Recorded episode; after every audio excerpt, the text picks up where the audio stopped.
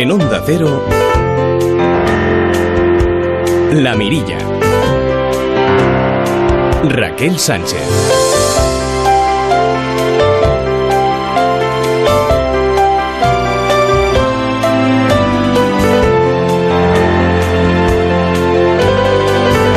¿Qué tal amigos? ¿Cómo están? Muy buenas noches. Bienvenidos a La Mirilla.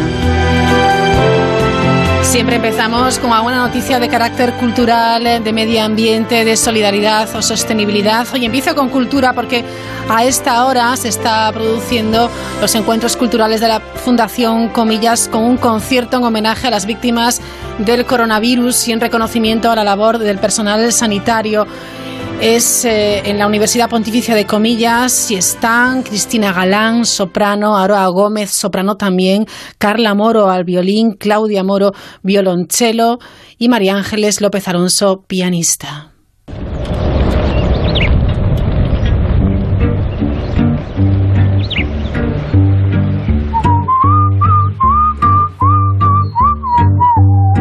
Nos unimos, como no, a este reconocimiento a esas personas que siguen luchando contra eh, la COVID-19 y homenaje a las víctimas del virus.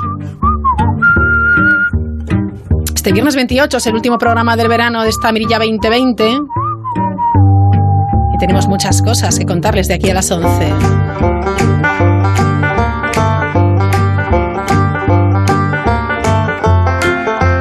Enseguida hablamos de uno de los proyectos ganadores de grandes iniciativas. Es muy chulo y tiene que ver con la lectura y las palabras.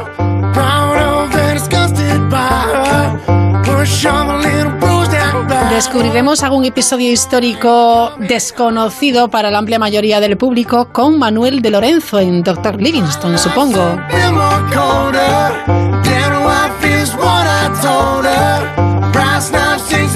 Hoy nos hemos preguntado cómo hemos cambiado con el tema de la COVID-19 en el tema de la alimentación y cómo será el consumidor post-COVID.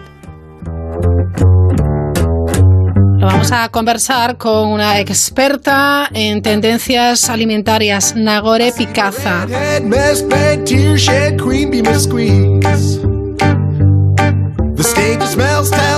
No se pierdan hoy el relato que nos trae Teresa Zatarain y el cine y la música con Roberto Relova. After I count down three rounds in hell, I'll be in good company.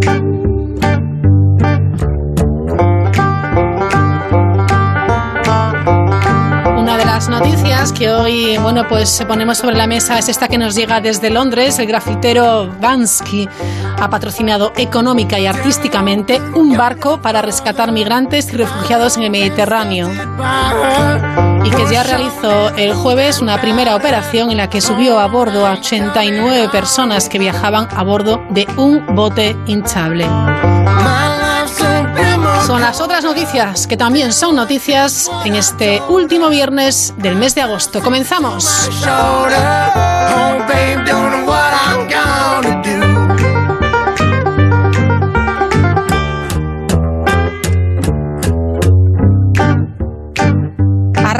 Fíjense de qué buena manera, de nuevo con la Fundación A3 Media. Ya saben que la Fundación A3 Media y la Fundación La Caixa, la Universidad Internacional de Valencia, la Fundación Orange y un jurado formado por expertos del ámbito educativo, pedagógico, empresarial y tecnológico han seleccionado los proyectos educativos ganadores de la séptima edición de los premios Grandes Iniciativas. Hemos estado, bueno, pues echándole el, ojo y aprendiendo mucho de algunos de ellos, todos increíbles y, y la verdad es que fascinantes y muy ilusionantes.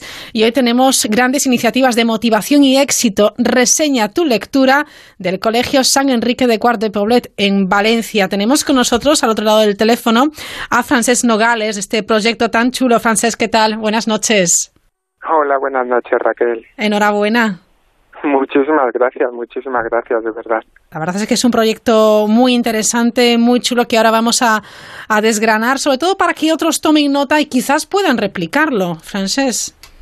Claro, esa es la, la gran apuesta de grandes iniciativas. O sea, a mí me parece maravilloso lo que ellos promueven, que precisamente es eso, que otros colegios podamos coger ideas de, de proyectos que han desarrollado en otros centros y poder aplicarlo. Me parece algo precioso. Claro que sí. Por la Fundación A3 Media y responsable de grandes iniciativas, Alicia Aguado. ¿Qué tal, Alicia? Buenas noches. Hola, buenas noches. Muchas gracias por darnos voz y por estar un ratito con nosotros hablando de educación. Bueno, esto es maravilloso. Lo haría a diario, no te digo más. Es cierto que tenéis motivos para estar muy contentos porque han sido un montón de proyectos los que se han presentado y los ganadores es que son alucinantes, Alicia.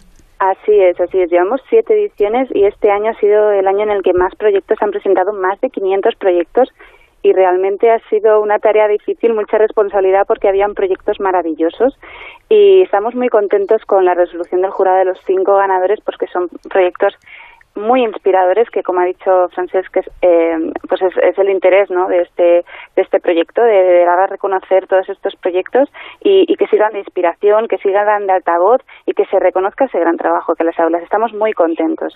Sobre todo en un momento fíjate Alicia y Francés en el que estamos muy pendientes de qué va a pasar con el tema de la educación las clases la presencialidad semipresencialidad eh, etcétera etcétera. Y hay que hacer una apuesta muy firme por seguir educando francés con todas las garantías. Correcto, correcto. Eh, la educación es, es el tesoro que garantiza el futuro de la sociedad. Y en ese sentido yo creo que es importante que no nos olvidemos de los niños pequeños. Reseña tu lectura, por ejemplo, es un proyecto que además se puede eh, ejecutar incluso en momentos de confinamiento, cuando, cuando los niños no están en el colegio, porque básicamente lo que buscamos es que ellos lean con lo cual pueden leer en su casa también y luego que trabajen sobre las lecturas que han realizado de, los libros, que realicen una reseña literaria y que puedan pues contar desde no solamente el resumen que se suele trabajar, sino además eh, comentar también el hilo argumental, la evolución que han tenido los personajes.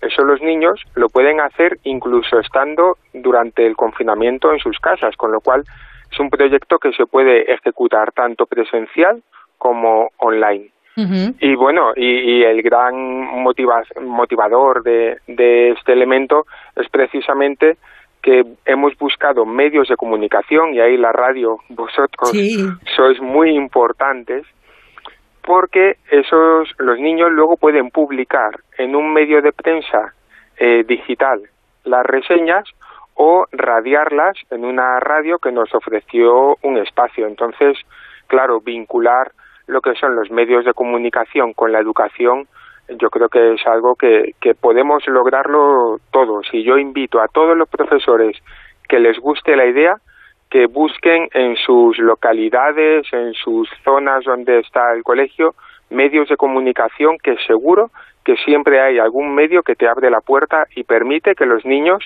sean protagonistas.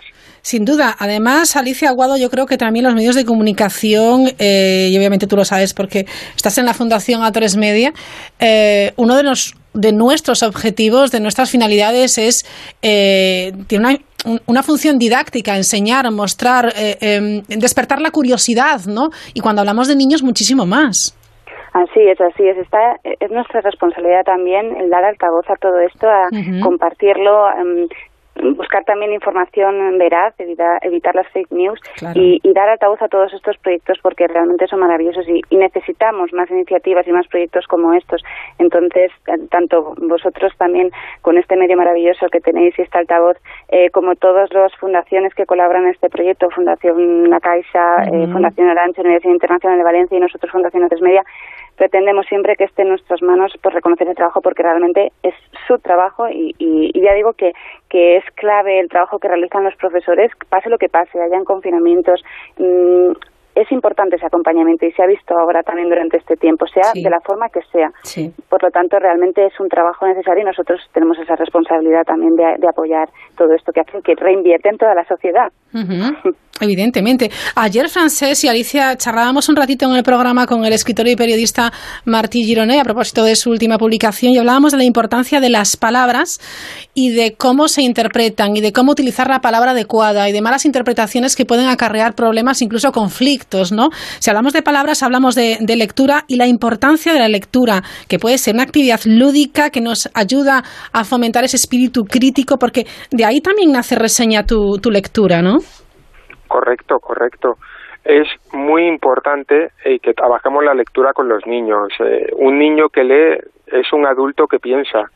Entonces, claro, precisamente estamos viendo que ahora mismo, pues en la sociedad, pues hay, pues eso, una falta de, de lectura. Desde el colegio vimos, pues que los papás cada vez leen menos y los niños pues estaban empezando a coger un hábito que no nos gustaba. Entonces nos propusimos el decir, tenemos que cambiarlo. ¿Y de qué forma? Pues primero vamos a permitir que los niños lean lo que quieran, el libro que ellos decidan, lo cual ya es muy importante porque en el momento en el que obligamos a leer determinados libros es posible que a unos les guste y a otros no. Entonces, dar esa libertad ya es un arma muy importante para los niños. Y luego vamos a trabajar con ellos que valoren lo que han leído, porque al final ellos mismos se dan cuenta de que de que no todos los libros son iguales y dicen, oye, pues este me ha gustado más. ¿Y por qué te ha gustado más? Vamos a trabajar. Es que este personaje me ha sorprendido mucho. Entonces dices, ah, vale, perfecto. De esa manera, ellos van creando esa conciencia crítica, pero no crítica destructiva, sino crítica constructiva, que es lo bonito. Y luego lo maravilloso es que ellos puedan contarlo, que ellos puedan coger y decir, oye, pues yo voy a hacer la reseña sobre este libro y claro, cuando lo publican y ven su foto con el libro y ellos hablando de eso o se escuchan en la radio, dicen, oye, es que merece la pena. Y, y esa es la realidad. Leer siempre merece la pena. Muchas veces decimos los profes, no, es que así pues comete menos faltas, pero no solamente es eso, es que te transporta a lugares maravillosos, te puede hacer viajar a la época de los dinosaurios, a, mundos que no conocías. Claro, es fascinante. Y entonces mm, yo creo que, que, es un valor que tenemos que recuperar como, como sociedad. Hace, hace unos días escuchaba que decía un compañero vuestro, no, es que se lee mucho pero de poca calidad. Y, y es cierto, a veces hay libros que dices, che, esto podía, podía estar mejor o yo qué sé, tiene un vocabulario que no es apropiado para los niños.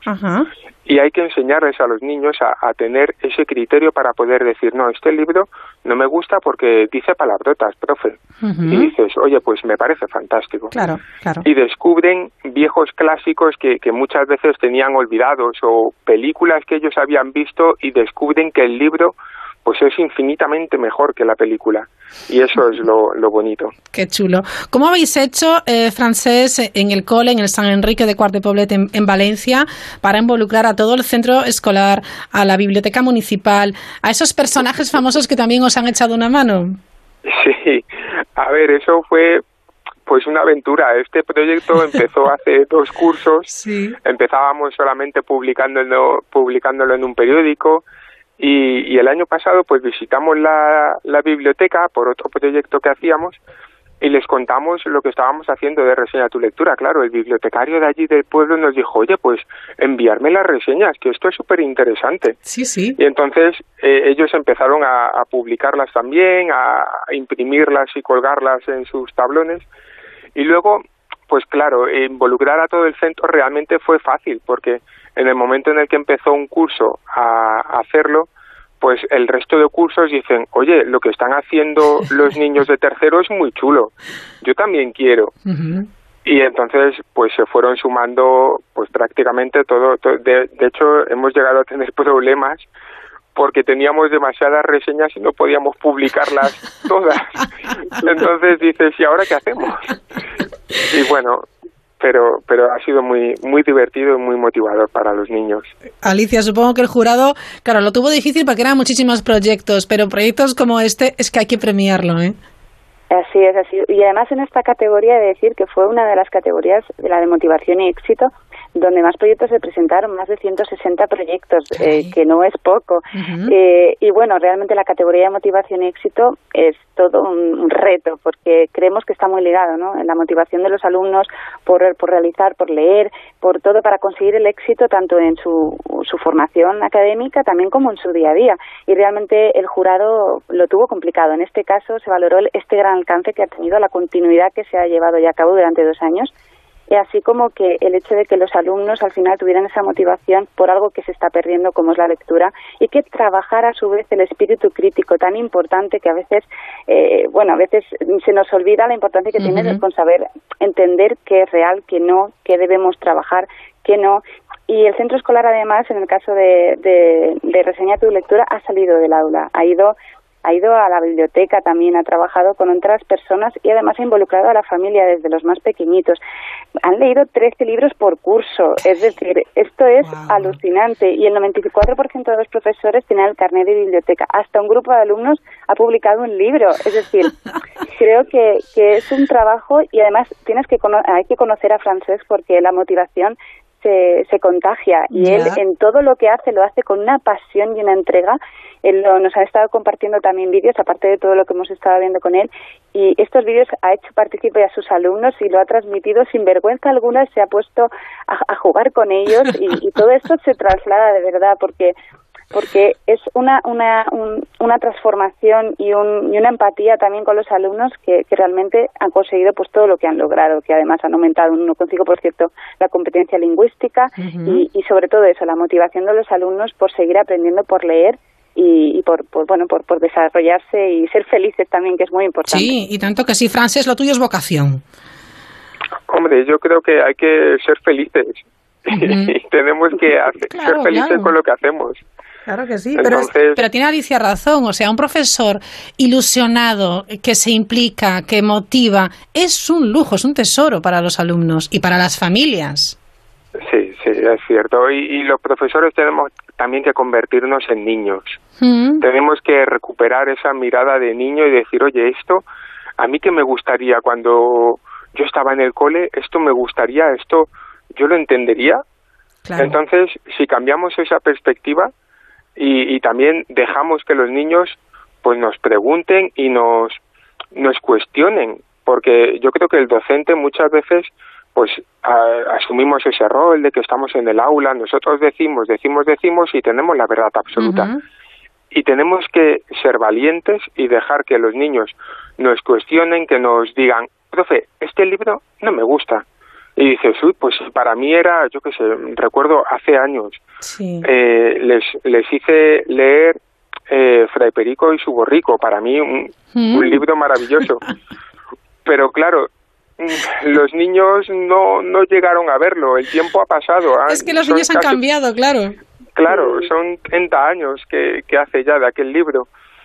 Y, y dices, es que, no sé, entonces, bueno, pues Luego también es muy importante el, dejarles que ellos desarrollen su imaginación, que digan, pues a mí me gustaría escribirle al autor de este libro para decirle que me ha encantado.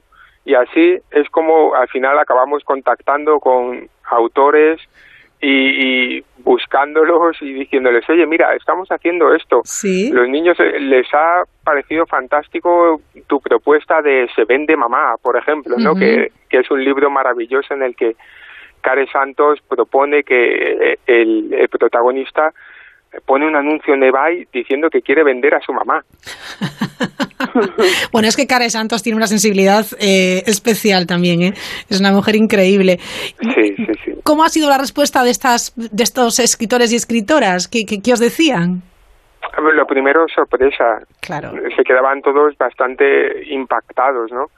Pero bueno, la, la aceptación ha sido muy alta y la verdad es que todos con los que contactamos en su momento y contactaremos al año que viene seguramente, pues, pues lo han aceptado con una sonrisa y, y muy bien, porque al final yo creo que lo que un escritor, una persona que publica un libro, pues busca también es eso, ¿no? El, el llegar al público al que se dirige. Entonces, yo creo que es algo maravilloso. Y bueno, pues tanto Roberto Santiago como Care, como otros autores, pues nos enviaron luego vídeos y todo apoyando, oye, me encanta lo que estás haciendo, claro, para los niños. Claro, que subidón. Que, que el autor del libro que a ti te ha marcado sí. te envíe un vídeo diciéndote, oye, me gusta mucho lo que estáis haciendo, la reseña que habéis elaborado, tal, pues, pues es maravilloso. Y tanto. Alicia, claro, involucrar no solamente a, los alumnos, sino también a la familia, antes lo subrayabas, y yo creo que es parte importante de, cada uno de los, de los proyectos y en estos premios grandes iniciativas en valores, en inclusión educativa, en motivación y éxito, en convivencia, en el aula, eh, eh, es premio especial también de transformación digital y social. Es muy importante que las familias estén eh, acompañando y formen parte de, de los proyectos, porque si no, cojearía un poquito, ¿no? Así es, así es. Realmente creemos en, en el trabajo conjunto, tanto de empresas, sobre todo con familias eh, del, del, barrio, pero las familias son imprescindibles. Si va todo de la mano y trabajan juntos y se apoyan mutuamente todas las decisiones, realmente lo que se consigue es mucho mayor. ¿no? Realmente eh, es que si no va acompañado de los, de los padres, de las madres, e incluso abuelos, abuelas y todo el entorno, no tiene sentido, porque todo esto que realizan en los proyectos también se aplica en su día a día, en su casa, fuera, y tiene que tener coherencia. Entonces, realmente, como digo, los proyectos, aunque tienen una categoría cada uno, son tan multidisciplinares que si no utilizamos y, y sobre todo participan eh, este círculo tan cercano, su familia, que es el primero ante todos, pues, pues no tendría tanto sentido ni tanta repercusión y realmente es muy necesario. Así que se valora mucho en este proyecto especialmente que hayan involucrado a la familia. Así que realmente pues bueno, eh, es un trabajo muy importante y la familia tiene que también ayudar y así como los profesores también ponerse en el lugar de la familia mutuamente y todo esto saldrá mucho mejor si, si van todos juntos de la mano. Sin duda. Bueno, Francés, ¿ya preparado para el inicio del curso? Por supuesto, y con ganas, y con ganas. da gusto oírte, ¿eh? da gusto oírte porque además, como, como hay tanta incertidumbre, pero hay que estar ahí siempre con, con, mucha ilusión y transmitírselo a los más pequeños, que a veces no pensamos en ellos, que también tienen que volver a las aulas eh, pensando que van a un lugar seguro y a aprender y a divertirse, ¿eh? Claro que sí. Mira, llevan fuera de, del aula desde marzo. Claro. Esto, esto ha sido muy difícil. El final de curso fue un final de curso que yo en 21 años no lo he vivido nunca. Despedir, eh, acabar el curso sin poder despedirte de, los niños presencialmente, sin poder darles un abrazo, dices, qué lástima. Entonces, hay que, hay que empezar a recuperar esa nueva escuela, igual que había una nueva normalidad, hay una nueva escuela, y afrontarlo con buen espíritu, con alegría y con valentía. Pues ese es el mensaje. Alicia Aguado, supongo que ya pensando en la octava edición. Así es, así es. Ahora en septiembre tenemos la entrega de premios que, que bueno, la estamos, nos estamos adaptando a, toda esta nueva situación, pero tenemos muchas ganas de seguir dando altavoz y de, y de celebrarlo dentro de las posibilidades y con todas las medidas sanitarias. Y nada, las, cerquita en octubre ya, pues empieza la octava edición, porque bueno, eh, cada año y en estos, en este curso va a ser también igual que el anterior, pero este curso empieza también, como hemos dicho, con, con muchos retos. Eh, creemos que va a ser más importante que nunca reconocer hacer todo ese trabajo que se va a ir haciendo y que se van a tener que ir adaptando. Así que realmente, bueno, vamos a por esa octava edición y con muchas ganas de, y, motivación por todos estos proyectos que están por llegar a este curso. Efectivamente. Bueno, pues es el proyecto del que hemos hablado hoy. Reseña tu lectura del Colegio San Enrique de Cuart de Poblet en, en Valencia. Francés Nogales, gracias por estar esta noche con nosotros y enhorabuena porque es un trabajo espléndido y que tenga mucha continuidad, Francés. Por supuesto, eso es lo importante, que continúe. Alicia Aguado, responsable de grandes iniciativas, a por la octava y muchísimas gracias. Muchísimas gracias a por la octava y a por el nuevo curso. Claro que sí. Ánimo. Un abrazo. Adiós. Un abrazo.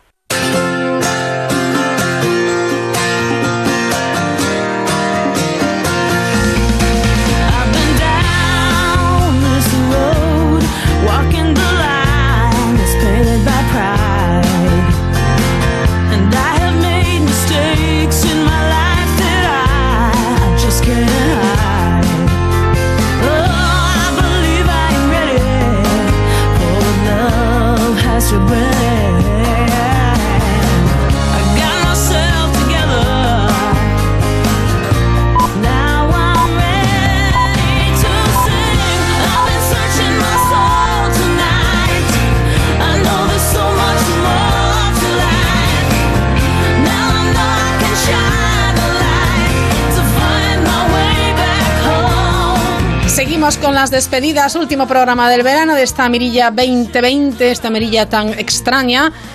Doctor Livingstone, supongo, es la sección que cada semana, cuando hemos podido, hemos invitado a Manuel de Lorenzo para que estuviera un ratito con nosotros. Manu, ¿qué tal? Buenas noches. Buenas noches, ¿cómo estáis? bueno, se nos acaba el lío, vaya pena. Sí, sí, es la última ya. Qué penita, sí. Bueno, habrá más, habrá más. Claro. Hoy, ¿qué has elegido para contarnos? Cuéntanos, que esto tiene mucha amiga, ¿eh? Pues mira, eh, he pensado que esta semana podríamos viajar hasta, hasta Norteamérica. ¿no? Durante las últimas semanas eh, en esta sección hemos contado anécdotas históricas que, tenían como escenario otras zonas de, del planeta, ¿no? como América del Sur, África, Asia, Europa. Así que esta semana me parecía apropiado viajar concretamente a, Estados Unidos. Vale. Porque, y además al pensar en episodios históricos o, eventos o eh, acontecimientos exclusivamente estadounidenses, he caído en la cuenta de que en realidad hay muchas tradiciones de Estados Unidos que fueron eh, importadas de Europa, ¿no? Aunque normalmente pensemos que es al revés. Por ejemplo, eh, el Día de Acción de Gracias, ¿no? Es posiblemente la cosa más estadounidense que uno se puede imaginar, pero en realidad comenzó con un banquete español y con eh, su correspondiente misa en la ciudad de San Agustín de Florida, que se, acaba de, se acababa de fundar en 1565. ¿no? Eh, esa idea fue después adoptada por los eh, estadounidenses. Otra tradición totalmente importada fue Halloween ¿no? y, su, y su famosa calabaza. La, la, palabra Halloween es la contracción de All Hallows Eve, ¿no? que traducido significa mm. la víspera de todos los santos, y no es más que la fiesta de difuntos. Perdón que la Iglesia implantó en Europa eh, para sustituir las celebraciones paganas que coincidían con el equinoccio de otoño, ¿no? Eh, que era la época del año en que comenzaba el frío y la oscuridad, pues una de esas tradiciones paganas era la tradición celta del Samaín. Y los irlandeses llevaron su Samaín a Estados Unidos, ya, convertido en fiesta de todos los santos, y allí se contrajo la expresión All Hallows Eden y se quedó en Halloween. Eh, y, con, la calabaza pasó algo parecido. En realidad es una tradición celta que se basa en una historia del viejo Jack O'Lantern, o Jack el de la linterna, ¿no? que había sido condenado a vagar durante toda la eternidad por los bosques sujetando un nabo con una brasa dentro para poder iluminarse y, en realidad todo viene de una leyenda con la que se intentaba explicar lo de las luces o los fuegos fatuos que se ven en los bosques durante la noche, ¿no? Y es el mismo origen. Eso me suena un poco Santa Compañía, fíjate. Es que es el mismo origen, es el mismo origen que el de la Santa Compañía, sí. Eh, y claro, al llegar los irlandeses a Estados Unidos con esa tradición, pues se propagó, solo que allí había más calabazas que nabos y por eso ellos eh, su, Halloween lo hacen con calabazas, ¿no? Sí, sí. Eh, pero bueno, una de las figuras netamente estadounidenses, eh, en teoría, eh, que realmente no tiene nada de estadounidense, es Santa Claus. ¿no? Y os voy a explicar eh, por qué acabó siendo un personaje propio de la cultura de Norteamérica. Y además nos viene, nos viene estupendamente para contar una historia que vamos a contar hoy, para explicar quién es Driedrich Knickerbocker, que es el personaje del que vamos a hablar hoy en concreto en esta sección. Venga, pues vamos entonces, Mira, fue, fue, en los Países Bajos donde convirtieron, por contracción también, a San Nicolás en, en Sinterklaas, ¿no? Era Sin Nicolás en, holandés, pues Sinterklaas. Bien. Mhm. La palabra Sinterklaas es, por lo tanto, esa contracción, ¿no? Sin Niklas. Y ese santo era y es, según la tradición, un hombre pues, que llega a las costas holandesas todas las navidades desde Alicante. Esto es verdad, ¿eh? Ah. eh sí, sí, San Nicolás es un hombre que llega a, las costas de Holanda desde Alicante en un barco de vapor junto a su sirviente, que es un desayunador que se llama Pedro el Negro, que es el paje, ¿no? Y lo que hace este Sinterklaas es descender por las chimeneas de las casas para dejar regalos a los niños que se hayan portado bien, ¿no? Esa tradición todavía permanece hoy en día en Holanda y tiene elementos que se reconocen en Santa Claus, ¿no? Como bajar por la escalera y esas cosas. Eh, entonces, ¿Qué pasó con esto? Que, em, bueno, en realidad hay otro elemento asombroso que, que, mm, eh, ocurre con este eh, hombre que llega de Alicante y es que a los niños se les dice que en caso de portarse mal, Pedro el Negro se los va a llevar con él a España. ese es el castigo. Allí en vez de carbón se los llevan a, se los llevan a España.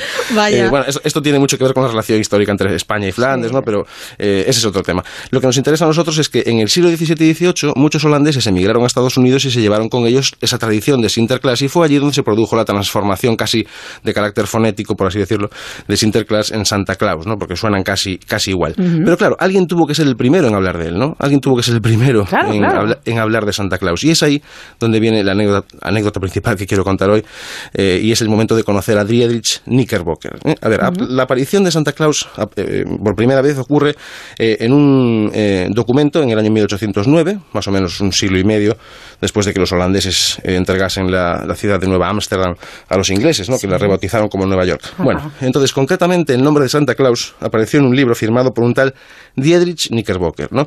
El, libro se titulaba Historia de Nueva York desde el principio de los tiempos hasta el fin del dominio neerlandés. ¿eh? Bien. Y me parece muy interesante hablar de ese libro y de ese tal Driedrich porque protagonizaron probablemente, Raquel, la primera campaña de marketing viral de la historia. Yo a ver, a ver, a ver, a ver, a ver, ¿cómo es esto? Mira, resulta que eh, a finales de 1809 comienzan a aparecer anuncios en la prensa de Nueva York indicando, atención, que el célebre autor e historiador holandés Driedrich Knickerbocker había desaparecido en la ciudad. ¿no? Es lo que decían los anuncios que ese historiador, Knickerbocker, se había volatilizado. Entonces, eh, al parecer, según los anuncios en prensa, una noche no había regresado al hotel en el que se hospedaba y desde entonces se hallaba en paradero desconocido. En los periódicos eh, se, solicitaba la colaboración de todo aquel que dispusiese de información sobre el lugar en el que se pudiese hallar eh, el escritor, que este, lo habían descrito en el, en el Evening Post del día 26 de octubre, lo describían como un caballero menudo y entrado en años, vestido con un abrigo negro viejo y un sombrero de tres picos. Bueno, además se agradecía que la información se facilitase en el Hotel Columbian de la calle Mulberry, que era eh, el hotel en el que se alojaba el tal Friedrich Knickerbocker y al que no había vuelto. Vale, pues al poco tiempo, como suele ocurrir cuando a la sociedad se le sirve en bandeja una buena ración de morbo, ¿no? Pues eh, claro, toda la ciudad conocía y comentaba la noticia sobre la desaparición del historiador y escritor Friedrich Knickerbocker, ¿no? Y comenzaron a desatarse los rumores y las conjeturas sobre las posibles causas de la desaparición. Y al poco tiempo todo el mundo hablaba de este asunto y se preguntaban qué había pasado con aquel holandés tan famoso, ¿no? Un mes después, eh, como no había noticias sobre el historiador, el 28 de noviembre de 1809, se inserta un anuncio también en el Evening Post en el que se explica que, con el objetivo de saltar ciertas deudas impagadas por parte del escritor Friedrich Knickerbocker, la editorial Inskip and Bradford imprimirá y publicará el libro Historia de Nueva York, desde el principio de los tiempos hasta el fin del dominio neerlandés, que era, abro comillas, una obra hallada en la habitación del señor Friedrich Knickerbocker, el anciano caballero cuya misteriosa repentina desaparición fue noticia reciente. ¿Vale? O sea, parecía indicar que el dueño del Hotel Columbia, donde se hospedaba este Knickerbocker, había descubierto el libro y como Knickerbocker había desaparecido... Pues me lo pues quedo y entonces así paga la factura que no me Eso es, claro, paga la factura con los beneficios de la venta de, este libro ¿no? y, los gastos de este hombre en el, hotel. Bien, entonces la expectación era máxima. Knickerbocker no daba señales de vida y los acreedores iban a saldar las cuentas publicando el libro. Eh, entonces los habitantes de Nueva York se sentían mucha curiosidad, ¿no? Una curiosidad tremenda por descubrir el contenido del libro, por saber cómo acabaría aquella historia, por leer las páginas, a ver si había alguna pista de qué podía haber, qué podía haber pasado con este día de Snickerbocker, ¿no? O sea que el libro fue un éxito. Claro, el libro fue un éxito de ventas. Eh, en primer lugar, por eso, por el interés que había generado debido a la volatilización del autor ¿no? y, los anuncios en, prensa, y, porque el libro podía aportar alguna pista sobre su paradero, pero también porque el libro resultó ser un muy buen libro. Era una obra satírica muy interesante en dos volúmenes y explicaba la historia de la ciudad de Nueva York eh, durante su etapa como asentamiento holandés hasta ese momento. ¿no? Eh, y describía pues, con humor las costumbres de Nueva York, los conflictos, los vericuetos de su entramado político y social, ¿no? que como pasa ah. siempre, pues terminan desembocando en la conformación de las familias más poderosas y más importantes. ¿no? Eh, entonces, eh, de hecho, por aquel entonces se consideraba que los neoyorquinos auténticos, o sea, los neoyorquinos de bien, eran los que tenían origen holandés, ¿no? porque las raíces de Nueva York, así como sus tradiciones, como por ejemplo la de Santa Claus, eh, que venían en ese libro, estaban en Holanda. ¿no? Entonces, los, los, neoyorquinos de bien eran los que tenían raíces holandesas. ¿no? entonces, el libro resultó ser un, pues eso, un éxito, un libro fantástico, y este día de Knickerbocker pasó a convertirse en una leyenda. ¿no? Y tan legendario era que no existía. No. Eh, Claro, aquí es donde viene lo que es, en mi opinión, la mejor parte de, esta historia. Es que, eh, o sea, no es que no, Knickerbocker no fuese escritor, no, no es que no fuese holandés, eh, no es que no hubiese desaparecido del hotel, es que no era real. Eh, todo, todo en él, desde su identidad. Bueno. Claro, desde su identidad hasta su profesión, pasando por la descripción física y las extrañas circunstancias de su desaparición, era todo inventado. Todo formaba parte de una ficción diseñada por el, este sí célebre escritor estadounidense y de origen escocés, por cierto, Washington Irving. Él se había inventado toda esta historia. Él había llegado a un acuerdo con algunos editores de prensa eh, de la ciudad, así como con el propietario del hotel, para poner en marcha y desarrollar este plan elaboradísimo, publicitario, basado en el morbo y en la expectación que causaría en Nueva York la desaparición en extrañas circunstancias de un escritor. O sea que. Es buenísimo.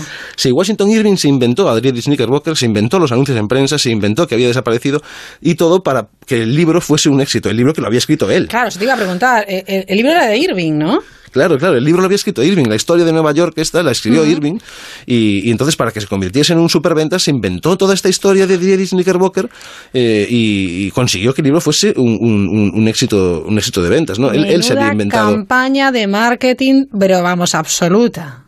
Claro, es que si a la gente le dices el famosísimo Drielis Knickerbocker ha desaparecido y nadie sabe dónde está, todo el mundo da por hecho que efectivamente debe ser un tipo súper famoso, ¿no? Entonces, eh, cada vez que aquella historia de la desaparición llegaba a oídos de alguien, pues este la compartía con sus amistades, ¿no? Y cada uno la compartía o hacía lo propio con las suyas, y por eso el día que se puso a la venta el libro, pues claro, los habitantes de Nueva York salieron a la calle en, tropel para comprarlo. De hecho, de hecho, Raquel tuvo tanto éxito el libro eh, que al final consistía en contar la historia de Nueva Ámsterdam como origen auténtico del ADN de, de los neoyorquinos, ¿no? Que a partir de la publicación, fíjate, a los, a los oriundos de Nueva York, o sea, a los considerados como genuinamente neoyorquinos, a esos cuyas raíces eh, eran totalmente holandesas, comenzó a llamárseles Knickerbockers. ¿Eh? ¿Ah, sí? Sí, sí, con el paso de los años, de hecho, a todos los ciudadanos de Nueva York eh, se les acabó llamando Knickerbockers, ¿no? Es un, un mote, el apodo que tienen los ciudadanos de Nueva York es Knickerbockers por la historia de, de, de Washington Irving que se inventó Adrielis Knickerbocker. O sea, tú imagínate la repercusión. Alucinante. Que, que, tuvo eso, sí, sí. O sea, el falso apellido de un historiador falso es la, el término con el que se conoce hoy a, a, a los a los, de, a los habitantes de, de, Nueva York. Es una historia... Es una eh, historia eh, increíble que merece la pena conocer, ¿eh? Chula. De hecho, eh, sí, sí, de hecho, mira, fíjate, una, una cosa solo. Fíjate que sí, sí, hasta qué punto llegó esto de, de, de Knickerbocker, uh -huh. que un siglo y medio después, en el año 1946, un, un, periodista deportivo, promotor y director del Madison Square Garden, que se llamaba Ned Irish, ¿Sí? eh, decidió fundar una franquicia de baloncesto con sede en Nueva York, ¿no? que compitiese en la recién creada Basketball Association of America, que era uh -huh. la, la, BBA, la BAA, precursora de la actual NBA. ¿no? Ah. Entonces, para decidir el nombre de aquel equipo que acababa de fundar y que tendría su sede en Nueva York, pues este tipo, Ned Irish, convocó a los miembros de su equipo técnico y les pidió que cada uno introdujese una propuesta en un sombrero. ¿no? ¿Sí? Entonces, una mano inocente extrajo uno de los papeles y el nombre que venía escrito escrito era el nombre del equipo que acababan de crear era Knickerbockers, ¿no? Entonces, sí, porque era, claro, era un nombre que apelaba, como decimos, a, a los, a los cimientos mismos sí, eh, sí. De, la, de, la, ciudad desde ese, desde ese falso libro eh, de Washington Irving. Y fue así como nació aquel equipo, que son los New York Knickerbockers, al que seguramente todos los que nos están escuchando conocen por el diminutivo los New York Knicks. Ah, claro. Decir, sí, sí, o sea, a día de hoy, uno de los equipos mm, de baloncesto más emblemáticos de la NBA y del mundo, los New York Knicks, se llaman así porque Washington Irving se llama así porque Washington Irving decidió inventarse un día a un holandés llamado Knickerbocker para vender, para vender un libro. O sea, tú fíjate al final hasta dónde pueden llegar. Es increíble, eh, pero se... claro, una historia que comienza eh, a principios de 1800, decías, ¿no? 1805, 9, por ahí. 1809, sí, pues eh, Washington Irving quería contar eso, pues como Santa Claus en realidad era holandés, ¿no? Él quería contar estas... Me encanta. Eh, y, y, y, y, al final acabó, acabó poniendo el nombre, eh, esta historia, a los New York Knicks, ¿no? O sea, me gusta mucho cómo se van Increíble. Enlaza, enlazando sí, sí. Las, la, los episodios históricos a lo largo, de, a lo largo del Los tiempo. caprichos de la historia, del azar, ¿eh? ¿A dónde cual, nos ha llevado? Cual. Bueno, es impresionante esta historia, es muy chula. Es, muy chula, es muy chula. Por eso yo quería... Eh, mira, es una buena forma de cerrar este, esta sección este verano. Desde luego que sí. Bueno, empezábamos con el doctor Livingstone, supongo, que efectivamente nos ha llevado a, a, bueno, pues a ser más curiosos y a ver qué hay detrás, bueno, pues de, de, muchos episodios históricos, a veces anécdotas históricas que han servido para cambiar la propia historia. Y la verdad es que viendo ahora el origen de los Knicks, bueno, pues yo estoy flipada. Manuel, sí, o sea, sí, no, no, puedo decir otra cosa.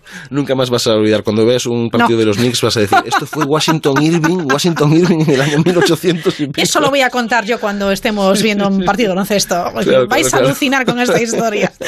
Oye, Man, un placer eh, eh, charlar contigo estas semanas de, de verano. Eh, bueno, sigues trabajando, sigues escribiendo. ¿Nos puedes contar algo de lo que vas a hacer próximamente? Si se Ahora, puede, mano, eh, si se puede. Sí, sí, estoy acabando las correcciones de la, de la novela para que ya podamos hacer las pruebas de maqueta y la imprenta. O sea que um, en queda. breve en breve habrá nueva novela y, y, mientras tanto, pues nada, seguir escribiendo en El Progreso, en El Mundo, en donde, yo, donde escribo habitualmente. Genial, pues eh, estaremos muy pendientes de tu próximo libro y te seguiremos leyendo tus columnas que son magníficas. Manuel de Lorenzo, mil gracias, un bico grande. Gracias a vosotros. Adiós. Chao. La Mirilla. Onda Cero. Hemos hablado y mucho, fíjense, cambiamos de tema, dejamos a Manuel de Lorenzo y hablamos de alimentación y el futuro de la alimentación. ¿Hacia dónde vamos? ¿Cuáles son las tendencias? ¿Cómo podemos prepararnos? Y sobre todo, ¿cómo pueden preparar los expertos ese futuro cada vez más cercano? Volvemos una noche más hasta el ASTI para charlar de innovación tecnológica con Nagore Picaza. Hola Nagore, ¿qué tal? Muy buenas noches. Hola, buenas noches. Hablamos de la hiperpersonalización de, de la alimentación también. Sí, materia de salud eh, vemos que una de las grandes tendencias es la personalización de la dieta, ¿no? Queremos ser guiados en, en la búsqueda del bienestar y la prevención y tratamiento de enfermedades, ¿no? Y si creemos que la nutrición de precisión eh, en base a nuestro ADN, pues es una micro, micro tendencia que se mantendrá en el momento como un pequeño nicho aún, eh, frente a movimientos más generalizados eh, que han llegado para quedarse, como por ejemplo las dietas de origen vegetal o la demanda de productos eh, menos procesados y más respetuosos con el medio ambiente. ¿Podemos estar hablando, Nagore, de nuevos consumidores y, y consumidoras? ¿Hay un nuevo perfil? Bueno, eh, desde que desde que empezó la crisis sanitaria eh, hemos estado analizando en NASTI los efectos que está teniendo eh, esta situación que estamos viviendo, ¿no? De crisis sanitaria. Lo que está claro es que los y las consumidoras hemos, hemos cambiado nuestros hábitos de compra y consumo de alimentos y es probable que algunos de estos hábitos que hemos adquirido sean de calado y, y perduren en el tiempo por esta sensación que tenemos de inseguridad, incertidumbre, hasta que llegue la vacuna. Así, eh, por ello, eh, por ejemplo, la compra online y de cercanía, la apuesta por el producto local, eh, una mayor eh, afinidad por las marcas que nos transmiten confianza o especialmente el cuidado de nuestra salud son algunas de las tendencias que hemos observado. Y también destaca una mayor dedicación a cocinar desde cero, o el trasvase de parte del ocio a nuestro hogar, ¿no? El tema este de la crisis del coronavirus ha provocado que quizás algunas familias, bueno, quizás no muchas familias, pues se han visto también, eh, bueno, afectadas económicamente. Este, eh, este hecho también influye a la hora de hacer la compra, porque supongo que nos fijaremos un poquito más en los precios, a lo mejor buscamos otro tipo de marcas, etcétera. No solamente por la pérdida de poder adquisitivo de las familias, también por el estado de incertidumbre en el que estamos, en general hace que seamos más cautelosos, ¿no? Y sensibles al precio, ¿no? Eh, sobre todo con gastos eh, innecesarios o con gastos de mayor calado, ¿no? Eh, no tanto en lo que es la alimentación básica, ¿no? Pero sí que hemos visto que mm, estamos eh, que se está mirando más al precio y comprando más marca blanca, aunque esto no quita para que de forma ocasional eh, compremos productos eh, premium, eh, asequibles o de indulgencia, ¿no? Ajá. Bueno, eh, eh, el ACI tiene este observatorio de tendencias e innovación alimentaria eh, y hay un término que mm, creo que es interesante, que es el IT tendencias, ¿no? Las tendencias con mayor impacto para la innovación alimentaria. ¿Cuáles serían esas tendencias? hemos identificado nueve, nueve tendencias que son las que van a marcar el camino de innovación en los próximos años, ¿no? Que hemos denominado las IT tendencias y que están agrupados en cuatro bloques, que serían uno relacionado con los valores, otro con los estilos de vida actuales, ¿no? Eh, cada vez más ajetreados, eh, donde tenemos eh, que conciliar la vida personal con la laboral. Primamos, por ejemplo, el ocio al, a la cocina en casa. Otra de, las, de los bloques sería la personalización, de la que hemos hablado antes, ¿no? Eh, porque buscamos soluciones que eh, satisfagan eh, las necesidades propias, ¿no? Eh, relacionadas con nuestro estilo de vida o también nuestras eh, necesidades de salud, ¿no? O las dietas al, eh, o las dietas que seguimos, ¿no? Como puede ser una dieta vegana o, o una dieta baja en azúcar, ¿no? Por problemas que podamos tener de obesidad o de diabetes. Y otro de los bloques sería más el tema experiencial, ¿no? Porque pues eh, nos gusta experimentar y eh, más allá de la nutrición pues eh, buscamos esas experiencias emocionales ¿no?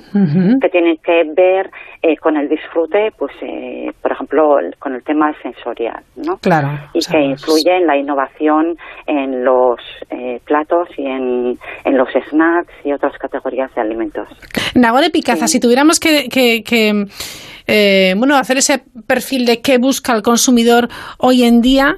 Eh, sí que mm, la salud y el bienestar es ahora mismo nuestra máxima prioridad, ¿no? Eh, y reconocidas consultoras de, mercado, pero también fabricantes y, y los retailers coinciden en que los consumidores priorizarán ahora los productos relacionados con la salud y el bienestar porque eh, la prevención de las enfermedades y el envejecimiento saludable son ahora eh, nuestra eh, prioridad y aumenta el interés por productos que, por ejemplo, que cuiden nuestra salud digestiva, que refuercen nuestras defensas o incluso que cuiden de nuestros ojos, ¿no? Ahora que estamos más conectados y delante de pantallas, ¿no? De, de ordenador.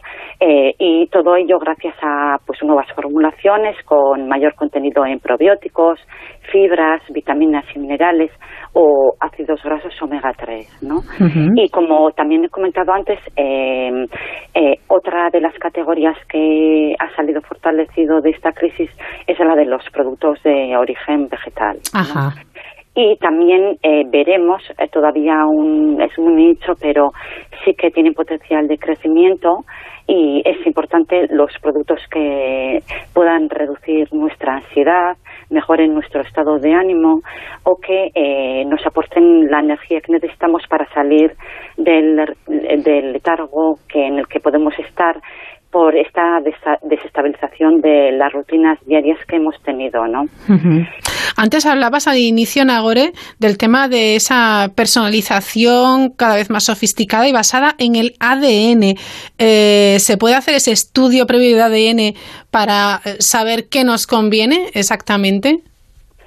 Sí, em, no solamente el estudio del ADN, también em, em, el estudio de nuestra microbiota, que, es que son las bacterias que tenemos en el intestino y que eh, nos ayudan tanto en la digestión, pero que están muy eh, interrelacionadas con eh, nuestro estado de salud en general. Es, eh, ese estudio de la microbiota del ADN o también de la lipidómica que llamamos, que es eh, esa membrana que eh, recubre nuestras células, estudiar ello nos puede dar la fotografía de nuestro estado nutricional y de las deficiencias que tenemos o la propensión que tenemos a sufrir determinadas enfermedades. Y en base a ello dirigir eh, esa alimentación para que además de equilibrada y variada tenga esos eh, componentes que necesitamos para mm, eh, ese estado óptimo de salud. Esto sería genial que estuviera incluido en el sistema público sanitario, ¿no? Que, porque yo creo que a modo de medicina preventiva es una herramienta, vamos, muy interesante. Sí, eh, la verdad es que mm, de, de momento eh, es una eh, herramienta mm, a disposición de, de pocas personas, ¿no? Claro. porque son costosas, ¿no?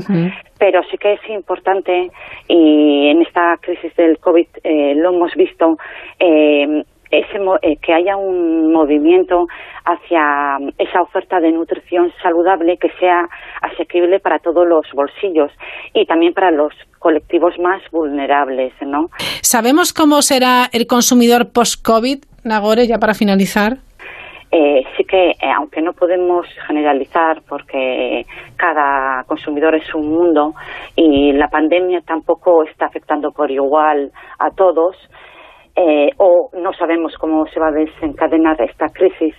Sin embargo, sí que podemos aventurarnos a, señalar eh, que bien eh, por, los estudios que por los datos que tenemos de los estudios que estamos haciendo con otros centros de, europeos, que, el que, este, que el consumidor post-COVID será, eh, en primer lugar, más tecnológico, omnicanal y más exigente. También eh, mirará más al precio y que seguirá siendo infiel a las marcas. Eh, más proactivo en el cuidado de la salud física y mental, que priorizará las experiencias frente a lo material y que, eh, como hemos visto antes, que buscará soluciones personalizadas y cada vez más inteligentes que le faciliten la vida diaria, ¿no?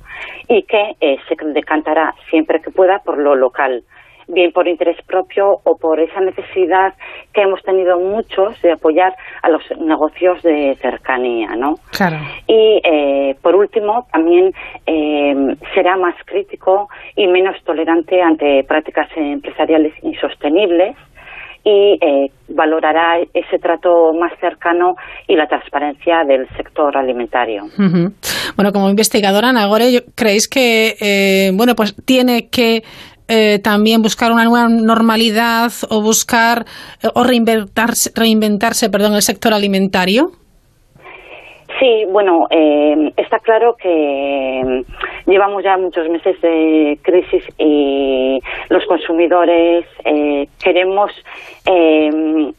queremos esa vuelta a la normalidad y que no nos recuerden todos los días lo mal lo mal que estamos la recesión y, y sí que pues eso que mm, tenemos que intentar pues eh, eh, que eh, volvamos a la normalidad, aunque nada va a ser igual que antes, ¿no? Y de hecho estamos viendo, pues, como las, eh, por ejemplo, eh, las marcas, pues, que se han tenido que reinventar y replantear sus modelos de negocio para adaptarse a las nuevas demandas del, del sector, con, por ejemplo, con línea, con líneas saludables, lanzar lanzar, por ejemplo, formatos más eh, pequeños para ese control de gasto o, eh, por ejemplo, la venta directa al consumidor, ¿no? Que evite esas eh, fricciones que pudiese haber en el, en el comercio, ¿no? Sigue, sigue siendo necesario seguir innovando, seguir investigando. Desde el AFTI lo hacen muy bien, lo hacéis muy bien en Agori. Y la verdad es que también es muy, muy interesante y muy enriquecedor, ¿no? De cara a lo que puede venir estar preparados para también ayudar al consumidor y a, las empresas. Sí, sí. Eh, está claro que, que esta, esta crisis eh, nos ha enseñado pues que, que mm, todos somos eh, muy susceptibles ¿no? frente a, a nuevas amenazas que, que nos puedan venir, ¿no? Eh, por este mundo globalizado, eh, también por eh, la crisis climática que estamos teniendo y que es muy importante esa innovación para que la alimentación eh, sea eh, más saludable, pero también más sostenible y la cadena alimentaria pueda hacer frente a no solamente eh, al COVID, sino a que en este caso no ha estado relacionado con, con los alimentos, sino a otras crisis que puedan venir en el futuro y, que tenemos que estar preparados, ¿no? Como son, por ejemplo, eh, pues la crisis eh, del medio ambiente. Sí, que es algo realmente serio. Nagore Picaza, gracias por atendernos esta noche. La verdad, en esta amplia eh, charla hemos aprendido mucho. Seguiremos muy de cerca vuestras investigaciones y enhorabuena por vuestro trabajo, ¿de acuerdo? Muchas gracias a vosotros por eh, darnos esta oportunidad para, para transmitir este conocimiento. Un placer, un abrazo, Nagore, adiós. Un abrazo. Con tus pocos remedios y tus grandes historias. Es difícil quererte, no puedo ni verte. Adiós a la euforia. Ya no quiero más daños. Con la música de Dora, estos ojos de serpiente, llegamos a las noticias. Volvemos en cinco minutos. No puedo ni verte, no quiero quererte. Lo nuestro es historia. Tus labios de diablo me hacen perder control. Y luego me enredo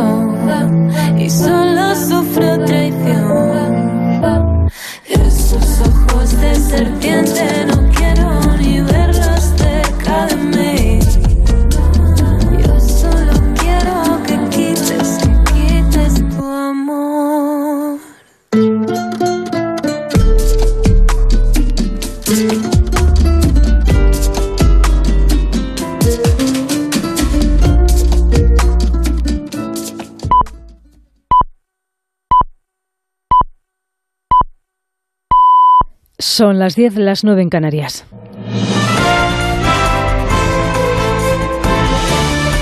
Noticias en Onda Cero.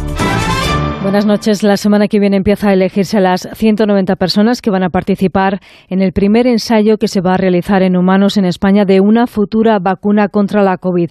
Se busca a voluntarios de dos grupos de edad, uno entre 18 y 55 años y otro a partir de los 65 para esta segunda fase de la investigación. La empresa responsable de esta investigación es la compañía Hansen. Su portavoz es Antonio Fernández y nos ha explicado que si todo va bien, confían en que la vacuna pueda estar para comienzos del año que viene. Y lo que esperamos es que a principios del año que viene podamos utilizarlo en este tipo de condiciones, en lo que se denomina condiciones de, de emergencia pandémica. De cara al fin de semana, asociaciones de guardias civiles piden que se prohíba el acto de mañana en Alsasua, en el que radicales abertzales llaman a echar de Navarra a los agentes y sus familias bajo el lema Vosotros sois el virus. Un acto que se considera humillante por los agentes que piden que el gobierno haga algo. Onda Cero Pamplona, Javier Saralegui. El Partido Popular se ha sumado a la petición de suspensión del OSPA O Día de la Celebración, que reclama el abandono de la localidad por parte de la Guardia Civil. El cartel de este año presenta un personaje de la película Gremlins con el uniforme de la Guardia Civil, una botella de whisky en una mano y un retrato de Franco en la otra. Junto a él, una olla a presión con la frase fuera de aquí. La Audiencia Nacional no ve motivos para prohibir el acto porque no se ha acreditado la comisión de los delitos de enaltecimiento o humillación de las víctimas.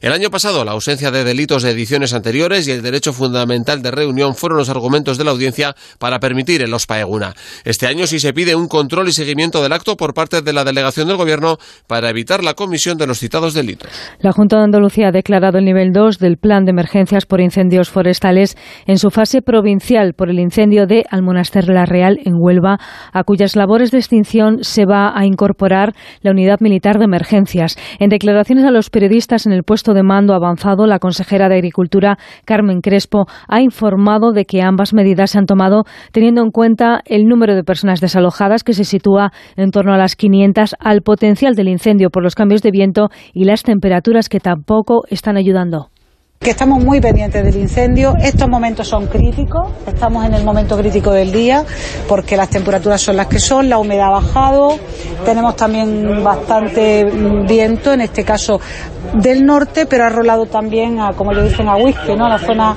oeste y por tanto uno de los focos lo ha alertado ese, ese, ese viento que ha rolado en la parte norte y por tanto hay cinco focos. Están dentro del perímetro, pero algunos están bordeando ese perímetro.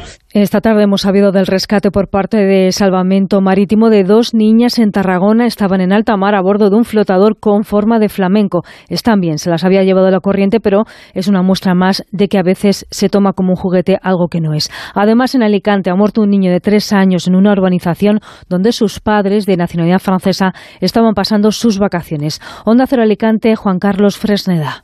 A la espera de los resultados de la autopsia que hoy se le practica en el Instituto de Medicina Legal de Alicante, todo parece indicar que la muerte se produjo por ahogamiento. El menor fue rescatado por su hermana, otra menor de nueve años. Sobre las nueve de la noche de este jueves lo encontró inconsciente en la piscina de la vivienda turística que habían alquilado en el municipio alicantino de Pilar de la Horadada. La niña dio aviso acto seguido a los padres. Según los servicios de emergencia, a pesar de que las maniobras de reanimación se prolongaron durante más de una hora, los facultativos personados en el lugar de los hechos solo pudieron confirmar la defunción del menor. La Policía Judicial de la Guardia Civil se ha hecho cargo de la investigación para intentar esclarecer lo sucedido. Parece que el niño cayó a la piscina sin que sus padres se percataran. Vamos ya con la información del deporte con Miguel Ángel Cordero. Cuatro de los seis jugadores del Athletic Club que habían dado positivo en los test previos al comienzo de la temporada ya son aptos. Se trata de Iñaki Williams, Unai López, Íñigo Córdoba y Unai Núñez. Los cuatro se han entrenado hoy por su cuenta en las instalaciones de Lezama, según informó el club rojiblanco. Los otros dos futbolistas contagiados, la Razabal y Sancet, no han superado la última prueba y se mantienen aislados pendientes del siguiente test. Hoy se han jugado tres amistosos en el fútbol español. Rayo Vallecano 0, Eibar 1, Granada 0, Valladolid 3 y Valencia 2, Villarreal 1. El conjunto amarillo con Parejo y Coquelén alineados contra su ex equipo. Por cierto, hoy se cumplen 100 años de historia de la selección española desde el primer partido que ganamos frente a Dinamarca en los Juegos Olímpicos de Amberes. Y en tenis, Roberto Bautista está jugando frente a Djokovic la semifinal del Masters de, de Cincinnati con 1-0 en el marcador a favor del español y el ganador jugará la final donde ya espera el canadiense Raonic que se ha impuesto ante Chichipas. Es todo, la información vuelve a Onda Cero a las 11, las 9 en Canarias, en una nueva edición de La Brújula con José Miguel Azpiroz. Año 2065. Un Carlos Alsina centenario conversa con un señor con boina a la sombra de un olivo. Sí, Genaro, que aquel año fue... Madre mía, lo recuerdo como si fuera ayer. ¿Qué cosas hicimos en la radio en la 2020-21? Unas entrevistas. Mr. Donald Trump, bienvenido a Más de Uno. Thank you very much. Presidente de Corea del Norte, Kim Jong-un, buenos días. Martin Scorsese, qué placer recibirle en la cultureta, Martin. Thank you, thank you. Pablo Iglesias, buenos días. Muy buenos días, Carlos, ¿qué tal? Y nos dieron premios. ¡Uh! la de premios. Eso fue un despiporre. El premio Princesa de Asturias es para Carlos Alsina. Lo nunca visto. 14 premios Ondas para Carlos Alsina y más de uno en una sola temporada. Primera vez que un periodista es pichichi de la liga. Lo ha conseguido Carlos Alsina. Y qué despliegue, qué programas exteriores hicimos. Estamos en la Estación Espacial Internacional acompañando a los astronautas de la misión. Hoy emitimos desde el último casquete de hielo que queda en el Polo Sur rodeados de pingüinos. Nos hemos venido a la cumbre del volcán Krakatoa, donde tras la última erupción... A veces recordamos las cosas mejor de lo que fueron. Bueno, igual me he pasado, aunque fue muy buena, ¿eh? Pero lo mejor está por llegar. El 31 de agosto vuelve al Sina.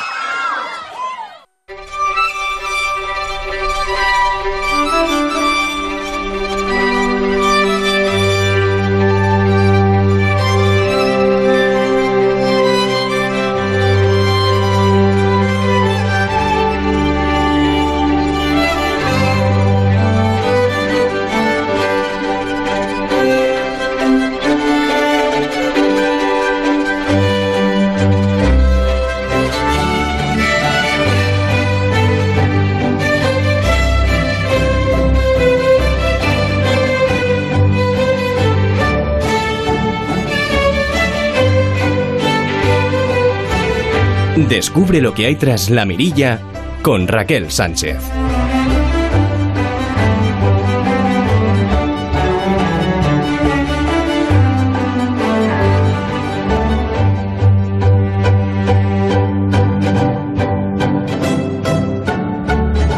Teresa Zataraín, ¿qué tal? Muy buenas noches. Buenas noches, Raquel. Bueno, vamos terminando eh, el verano y con el verano la mirilla y con la mirilla una nueva edición de esas historias de que nos has ido contando durante, durante semanas tan fascinantes, no solamente la obra de, sino la propia vida, eh, las eh, inquietudes, vivencias, sentimientos de bueno, pues de todos los autores, autoras que han pasado por aquí. Increíble. Sí, ¿eh? Han sido autoras este año, ¿eh? Noches de autoras. Me gusta mucho esa denominación, ¿no? Y además lo merecen porque es que todavía hay mucho que mm, descubrir, redescubrir y mucho que traer, ¿no? Y muchos nombres que se han quedado un poquito ahí escondidos y que son intelectuales y escritoras muy Ujú. importantes. Parece que te lo has tomado a veces como algo personal, Teresa. Dice, hay, hay, que, hay que ponerlas ya por fin encima de la mesa, Pues sí. en el pedestal. Pues sí, gracias a ti.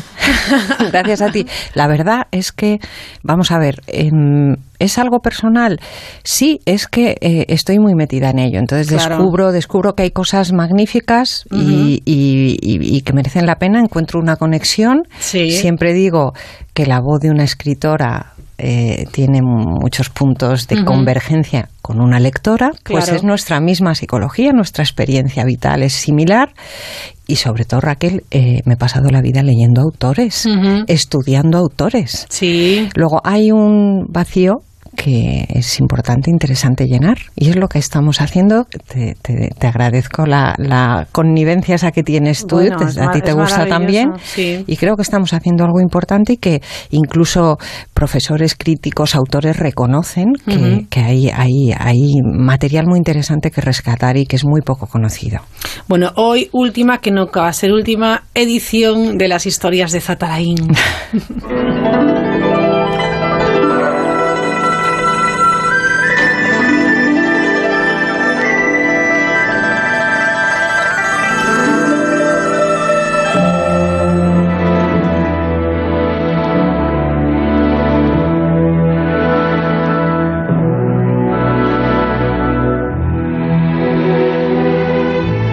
Cuentan de un emperador de la China que mandó hacer sonar una tierna melodía para acompañar a las flores que estaban abriéndose.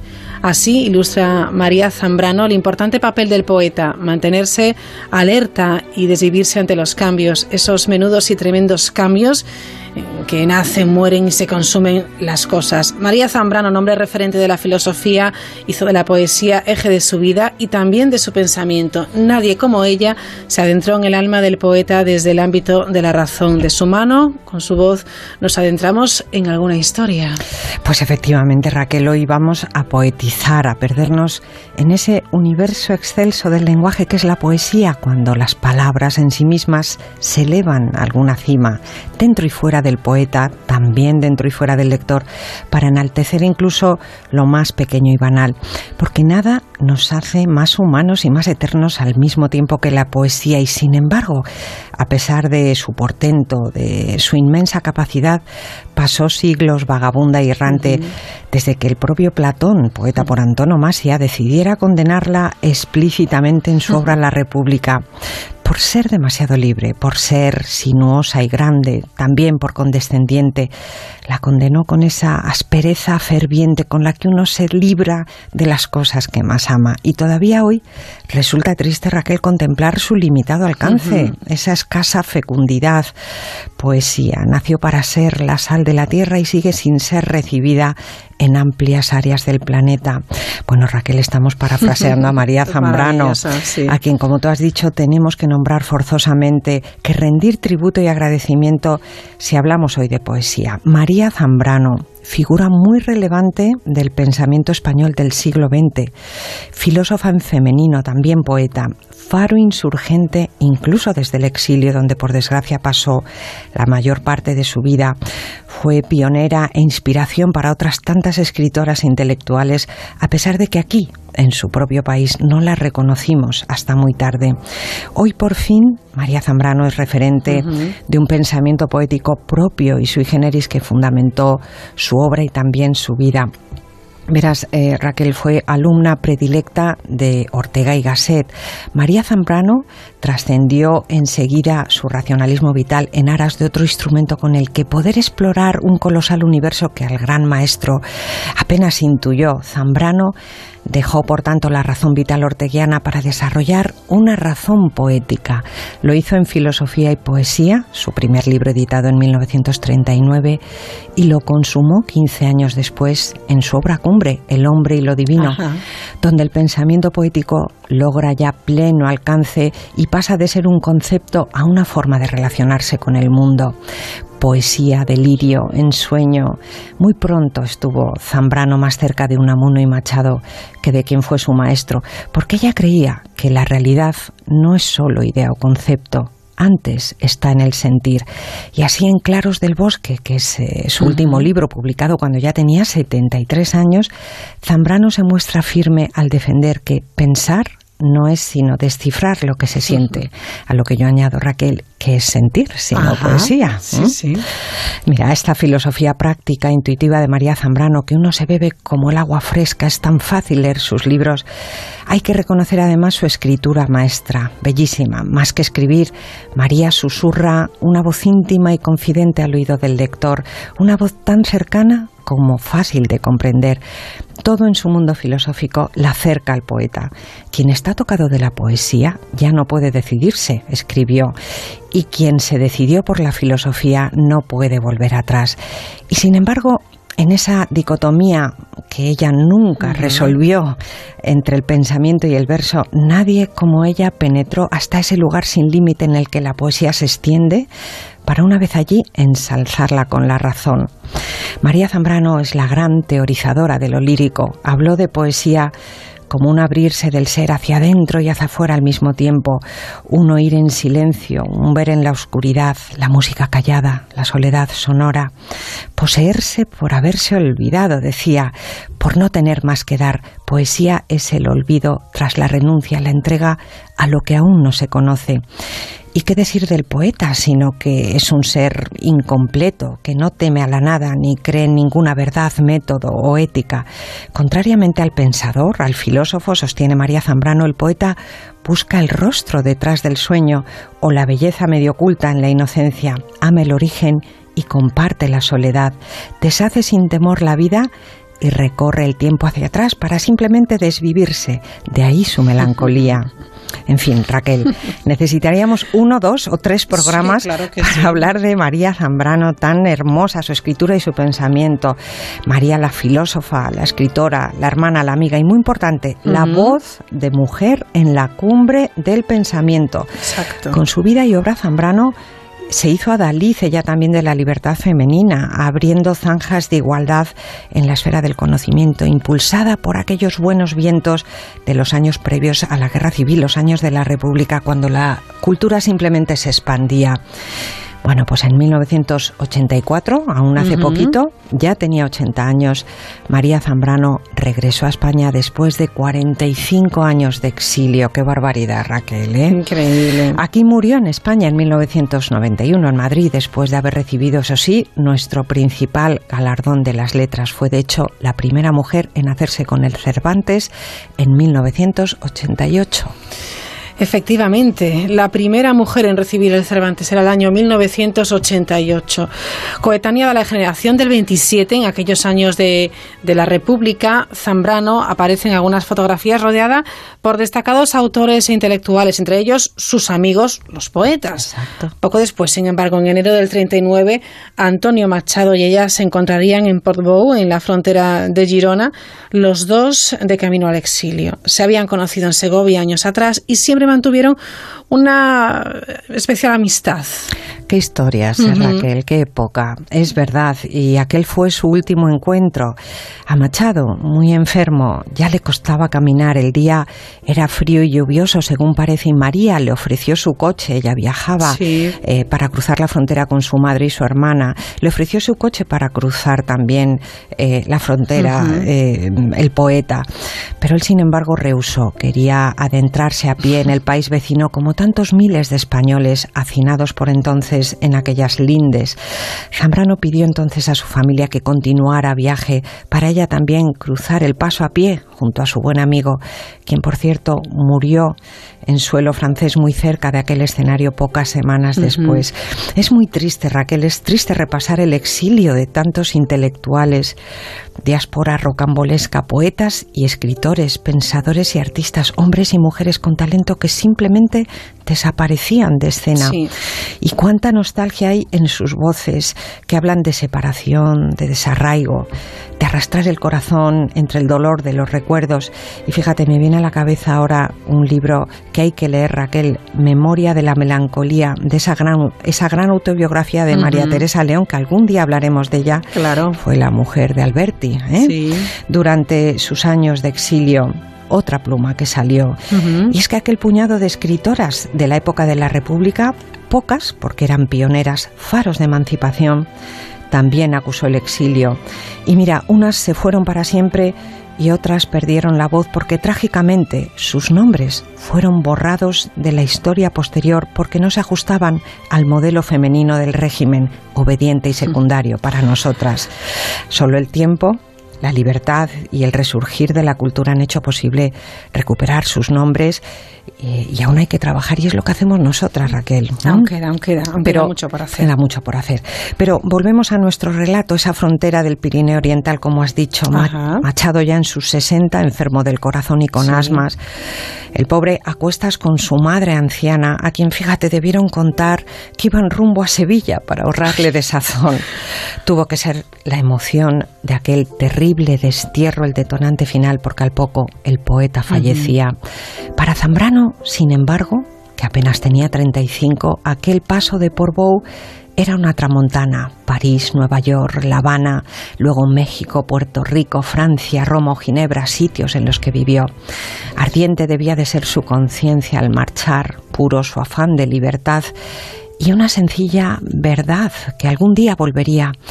Pero los meses fueron pasando, luego los años, el exilio se expandió a fuerza de tan larga espera, el mundo inmerso en otra gran guerra, el régimen se asentó y entonces sí Raquel, María Zambrano lloró.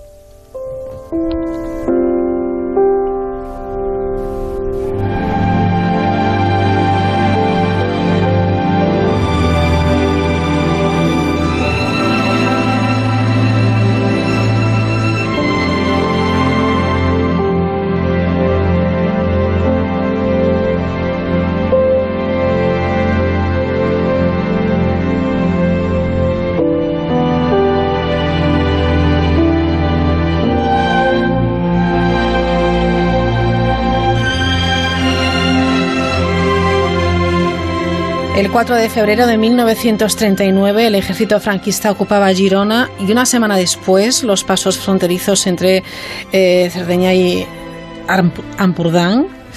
Eh, medio millón de españoles cruzaron al país eh, vecino en aquellos días, ocasionando una auténtica crisis humanitaria. Científicos, pensadores, periodistas, escritores, músicos o cineastas también se iban, como hablamos de poetas, nombres como Luis Cernuda, Rafael Alberti, Antonio Machado, Juan Ramón Jiménez o Pedro Salinas. Éxodo también importante entre poetas pioneras, como no, Rosa Chacel, Ernestina de Champorcín, eh, Concha Méndez, María Zambrano o Lucía Sánchez de Saornil. Se nos iba lo más granado. Sin duda, o al menos gran parte de lo granado. Perdíamos grandes nombres, efectivamente, tú lo has mencionado. En el caso de las poetas, eh, aquel desastre era enorme. Su marcha apagaba ese pequeño fulgor de voz femenina que había surgido casi de forma espontánea entre la generación del 27. Y verá, Raquel, de aquellas poetas pioneras cuyas voces y vidas son todas dignas de mención, yo hoy me voy a quedar con una, la de origen más humilde, la del injusto declive, la luchadora también, la voz poética ultraísta que siempre quiso ser libre desde que firmara sus primeros versos con seudónimo masculino, Luciano de Sansaor, un Ujú. escrito trans- escritor transgresor que lanzaba sus versos por las calles de Madrid como si fueran pasquines. Los poemas de Sansaor, de hecho, llamaron la atención enseguida del propio Alberti, que a buen seguro ignoró que aquella pluma tan refinada era en realidad de una joven estudiante de Bellas Artes, Lucía Sánchez Saornil.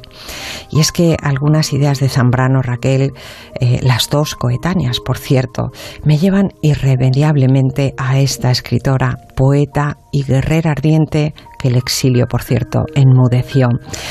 El poeta es, nos dice Zambrano, el poeta se siente poseído, su derrota es la gloria y no admite la renuncia.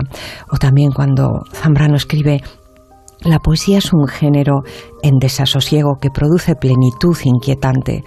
Pues bien, volcada siempre en su utopía, derrotada por la historia, Sánchez Saornil jamás se rindió, según ella, claro, porque muy pronto nos privó, nos privó de su pluma.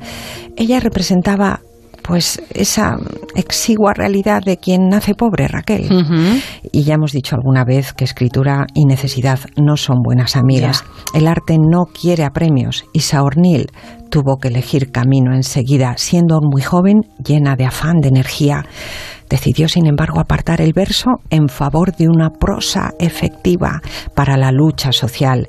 Es entonces cuando escribe Los poetas saben el valor de las palabras, pero desconocen qué porción de futuro está contenida en la jornada de un peón. La jornada, decía Sánchez Saornil, eso es lo eficaz. Las palabras, más o menos intensas, son solo literatura.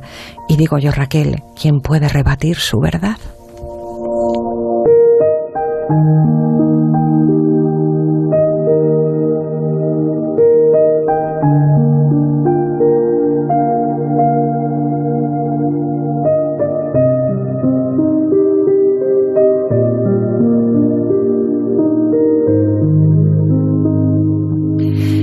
Mi corazón al mar en busca de tu huella. Eras lo que no se sabe, bruma.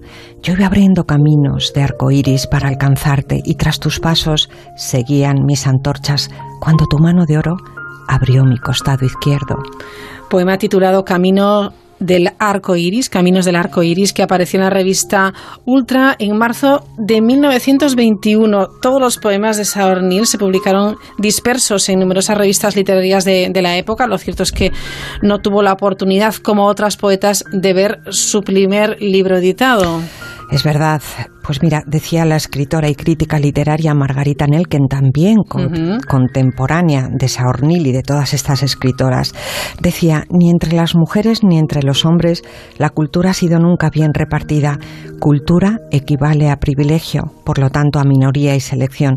Y es verdad, Raquel, que de aquel grupo de poetas, escritoras y pensadoras de los años de la República, la mayoría procedían de familias acomodadas, algunas incluso asistieron a la universidad y casi todas participaron en instituciones como el Liceum de Madrid, eh, que era promotora de programas culturales específicos para ellas. Eh, veamos, por ejemplo, algunos nombres de aquellas bien. pioneras. Por ejemplo, Concha Méndez, miembro de ese núcleo fundador de la generación del 27, venía de una familia adinerada y se educó en un colegio francés. Ángela Figuera Aymerich, también de familia acomodada, se licenció en Filosofía y Letras. Ernestina de Champursin descendía de aristócratas y aunque no asistió a la universidad, su educación con tutores fue exquisita y dominaba cuatro o cinco Qué lenguas. bárbaro. La poeta Carmen Conde pudo sin problemas estudiar magisterio al tiempo que publicaba sus versos y Elena Martín Vivaldi era de familia con buena posición, así que estudió magisterio y después filosofía y letras. Lucía Sánchez de Saornil, sin embargo, tuvo otra historia. Nació en Madrid en 1895 y creció con sus padres y dos hermanos en un barrio pobre de la capital. Pese a su origen humilde, en el hogar familiar había una pequeña biblioteca heredada, heredada al parecer de alguna tía en la que la niña pudo saciar su precoz curiosidad. Acceder a la educación por entonces Raquel era algo impensable para gente sin recursos, pero ella fue aceptada en una escuela para huérfanos donde completó la enseñanza secundaria. Luego inició su carrera artística en la Academia eh, de Bellas Artes de San Sí. Fernando. A los 18, un semanario madrileño publicó su primer poema Nieve sobre las sensaciones del duro invierno madrileño. El talento en aquellos versos ya prometía. Como muchos de su tiempo, primero se dejó influir por el gran Juan Ramón Jiménez y luego optó por el modernismo para adherirse al final al rompedor ultraísmo, un movimiento estético de vanguardia que buscaba la renovación. Saornil llegó a ser uno de sus máximos exponentes y desde luego la única pluma femenina. En algún momento contó que le atrajo el barullo de aquellos poetas raros y sofisticados. Dice su poema En vano, dedicado a un piloto ultraísta, detrás de nosotros dejamos un rastro de cadáveres a cuantos los quisiéramos resucitar y darles su sol y su cantar y su sonrisa. Nada hay que pueda ponerlos en pie. De algunos nos hemos traído el perfume, pero ellos van en sus cajas negras, río abajo. Por cierto, Raquel, que desde muy temprano, en sus rompedores versos, Lucía Sánchez Saornil denostó el ideal femenino de aquella época en favor de una mujer activa y moderna. Eh, siempre suele suceder algo importante cuando se interrumpe un camino artístico. ¿Qué pasó? ¿Qué, qué- sucedió en, en el caso de, de Saornil? Pues, pues mira, yo creo que fue la muerte de su madre y de su hermano. Eh, Además de hacerse cargo de la casa y de su hermana menor Saornil, tuvo que contribuir también al sustento familiar. Tenía entonces 21 años. Eh, cuando ingresó como operadora en Telefónica, la compañía en la que trabajaba eh, su padre. He aquí el final de su aventura artística. La contumaz realidad. Entonces debió contemplar aquella joven el anarcosindicalismo como poderoso mar en el que soltar su enfado, su protesta Claro. y buscar la justicia social que obviamente no le favorecía. Por tomar parte en dos huelgas, perdió su trabajo y se implicó aún más políticamente. Su pluma en prosa, casi una arenga, aparecía por aquellos días en publicaciones sacratas y ya nunca más literarias. Ella, Raquel, es la víctima del destino, ese peso colosal de la historia en nuestras vidas diminutas y por ello a mí me enternece de poeta nada menos que anarcosindicalista. Sí, sí. pero también feminista ultranza. En 1936, Raquel, en torno a la CNT, fundó la organización Mujeres Libres. Su nombre ya lo dice todo. Llegó a contar esta organización con 20.000 afiliadas en zona republicana. Volvió entonces Saornil a sus versos, esta vez para dar forma a un himno cuyo comienzo decía Puño en alto, mujeres del mundo, hacia horizontes preñados de luz, por rutas ardientes, los pies en la tierra, la frente en lo azul. Quedan atrás, quedaban atrás eh, entonces ya aquellos compañeros poetas con sus pasquines, los ultraístas, a quien la poeta pasó a considerar hijos de burgueses. Fíjate lo que cambiaba todo. Raquel. Y el ultraísmo se había convertido para ella ya en una mera ficción. Decía, hemos tenido que llegar hasta aquí, a codearnos con el dolor único yunque, donde la vida nueva, aquella que soñamos, se está forjando, para comprender que todo lo demás es literatura, es novismo y miedo. Y ya en su madurez, Saornil confirmó con estas palabras algo que era consabido, su homosexualidad. Dice, cuando me enamoré en 1937 de América Barroso, nada iba a detenernos para vivir nuestro amor sin vergüenza y sin miedo, sino con la sencillez con la que nos entregamos, siempre llenas de complicidades en tantas cosas, estorbadas también por las dificultades de un mundo que era muy cerrado, machista y patriarcal. Estaba claro que efectivamente no encajaba en el modelo. Al término de la guerra, también Saornil tuvo que marcharse. Aquel enero de 1939, mientras Zambrano y Machado se encontraban en Portbou, ella partía por la Junquera a pocos kilómetros. Sabor amargo de expatriación. Es así. Poco antes de perder la guerra, Saornil, como tantos otros, se marchó a Francia, pero ella regresó dos años después huyendo del nacionalsocialismo alemán y de una posible deportación a los campos de concentración nazis. Aunque en Madrid trató de llevar una vida clandestina, el miedo a ser reconocida le hizo trasladarse a Valencia, de donde ya nunca salió. Para ganarse la vida hizo cosas tan diversas como fabricar abanicos o imitar cuadros famosos por encargo. Sí. Solo después de un tiempo volvió a escribir poemas, pero ya estaban ah, muy lejos de aquel primer vanguardismo o de la de reivindicación. Nunca los publicó, así que acabaron perdiéndose. Apartada totalmente de la vida pública y sumida en el silencio, alguna vez comentó con sentido triunfalista, seguí siendo yo misma, por duro que fuera, hasta el último minuto de mi vida, nunca me doblegaron. Pero lo cierto es que la única poeta ultraísta en España murió casi en el olvido en 1970. Su nombre, a buen seguro, Raquel, merece reconocimiento. En su lápida, como breve epitafio, su compañera de vida, América Barroso, mandó grabar ese verso de su puño y letra que en ella fue eterno suspiro y que decía, pero es verdad que la esperanza ha muerto.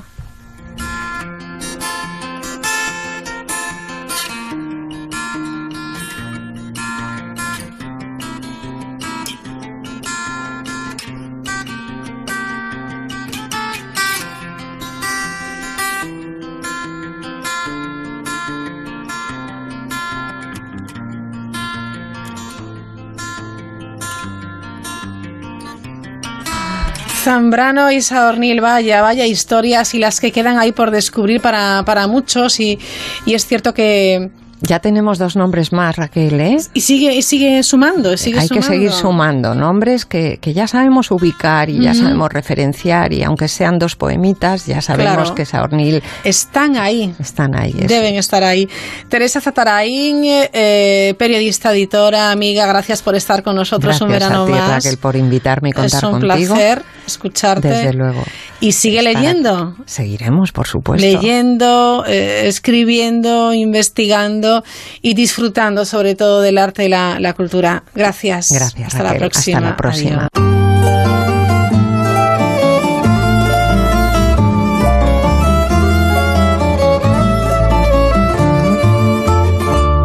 No te asombres si te digo lo que fuiste, un con mi pobre corazón, porque el fuego de tus lindos ojos negros alumbraron el camino de otro amor.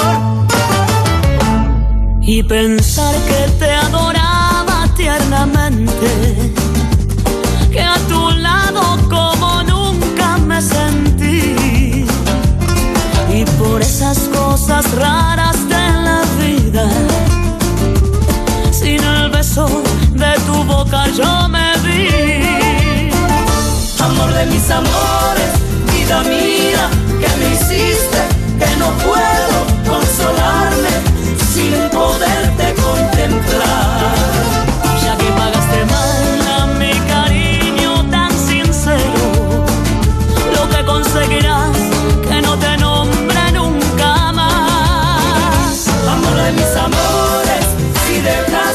La voz de tres mujeres, Lilo Downs, Niña Pastori y Soledad. eso no se enterará. Que gano con decir que un gran amor cambió mi suerte. Se burlarán de mí, que nadie sepa mi sufrir. Museo Reina Sofía ha preparado para este otoño un amplio y medido programa de exposiciones y actividades que verán la luz en los próximos meses. Es una muy buena noticia. Y además incluyen una magnífica muestra de Mondrian.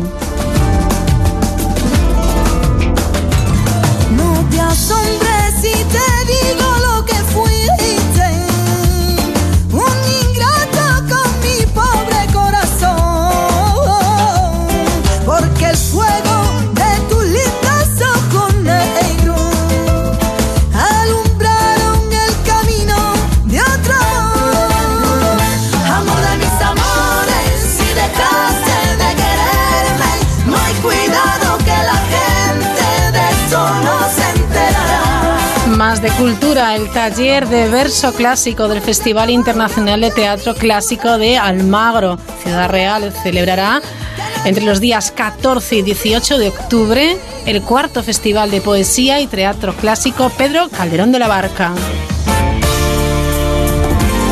Amor de mis amores, vida mía, que me hiciste, que no puedo consolarme sin poderte contemplar. Llegando ya al estudio, Roberto Relova, enseguida comenzamos, última edición de Instinto Clásico.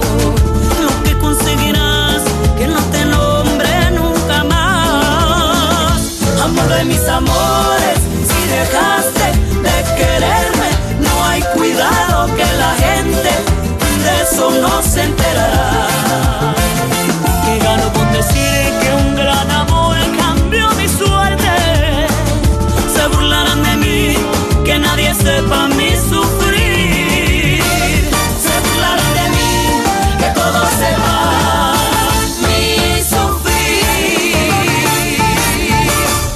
La Mirilla. Onda Cero.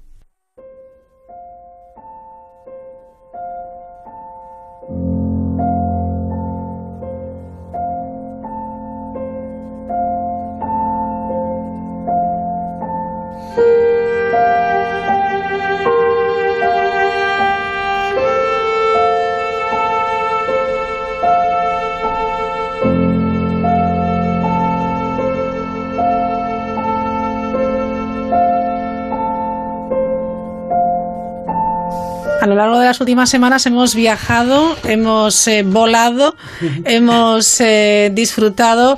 Roberto Relova, ¿qué tal? Buenas noches. Buenas noches. Música muy triste, pero porque bueno, eh, se acaba lo que se daba.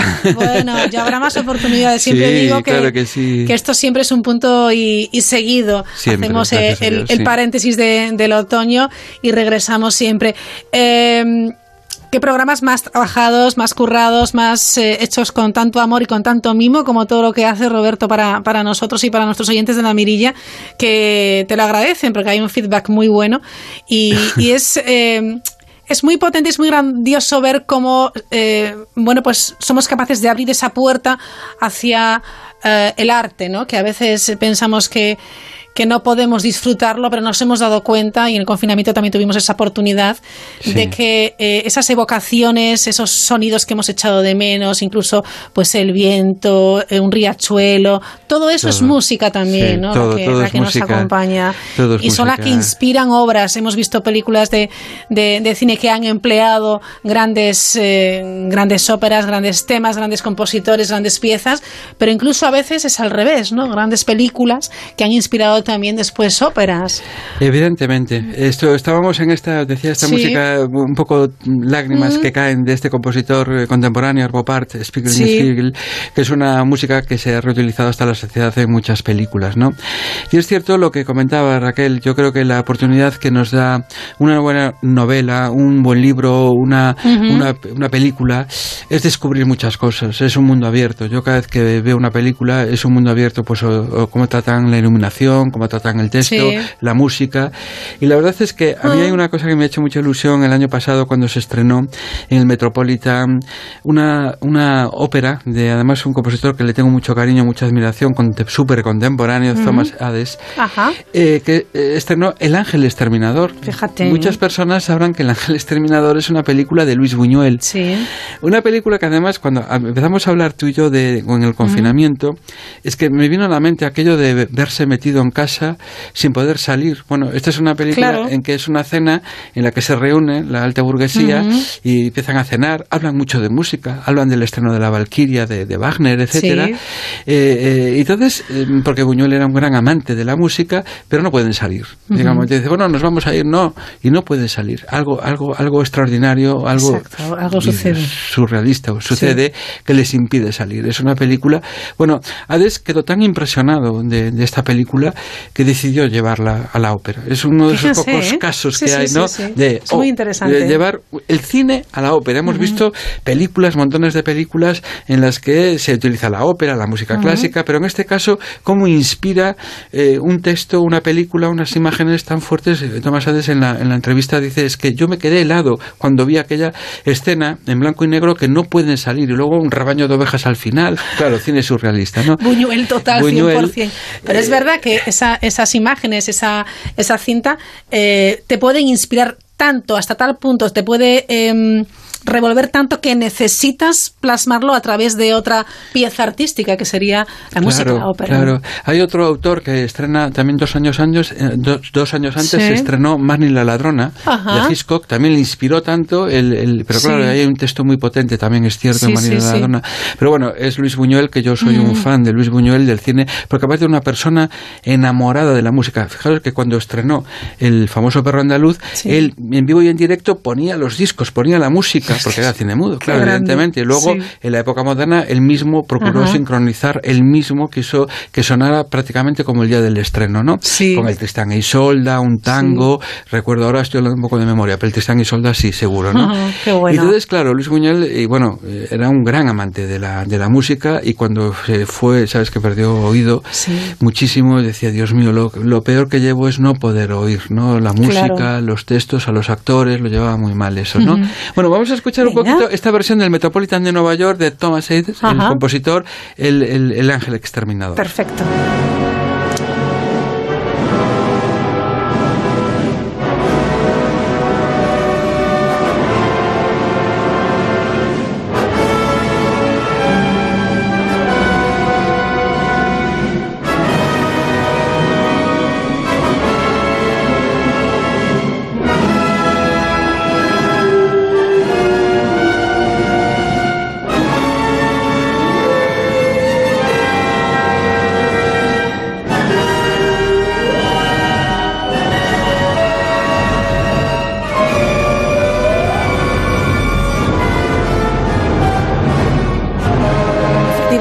Ese toque delirante de Buñuel, ¿verdad? Es surrealista, delirante, enloquecido y, Sí, sí, y sí. ha respetado, he intentado además Ujú. volcar en la orquestación todo ese, ese mundo y es, la verdad yo, yo la he visto, o sea, la he visto en DVD y es, uff.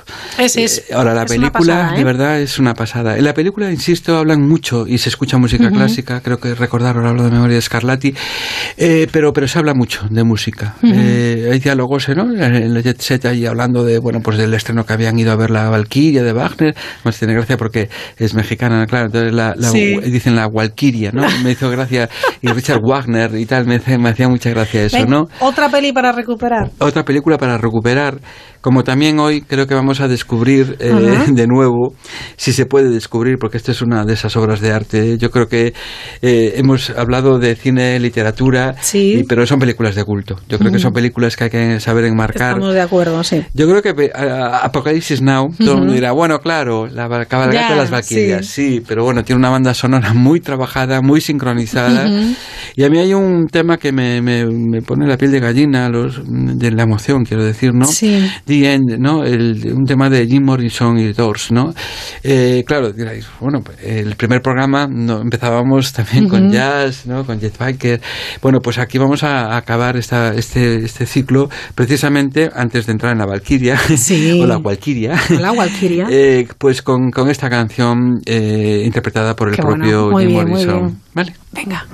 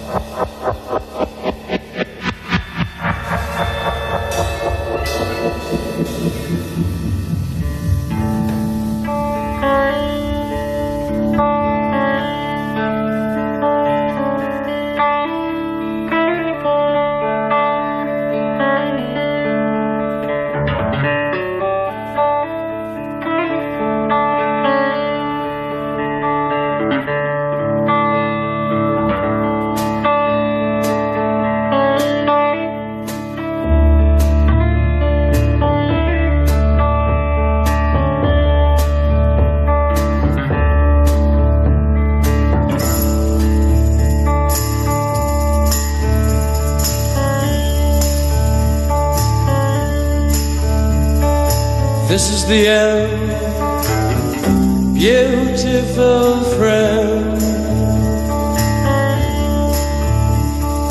This is the end, my only friend. The end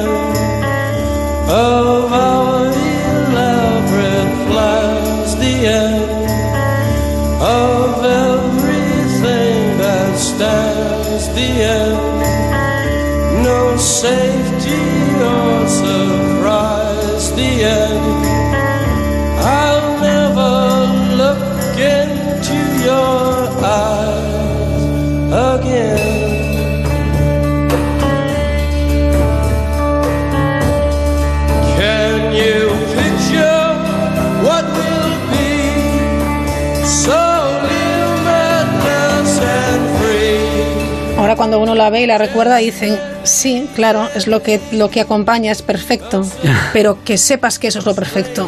parece es brutal. Brutal. Brutal porque ahí está, los textos no son casuales, las músicas no son casuales, las imágenes no son, no se trabajan por casualidad, ¿no?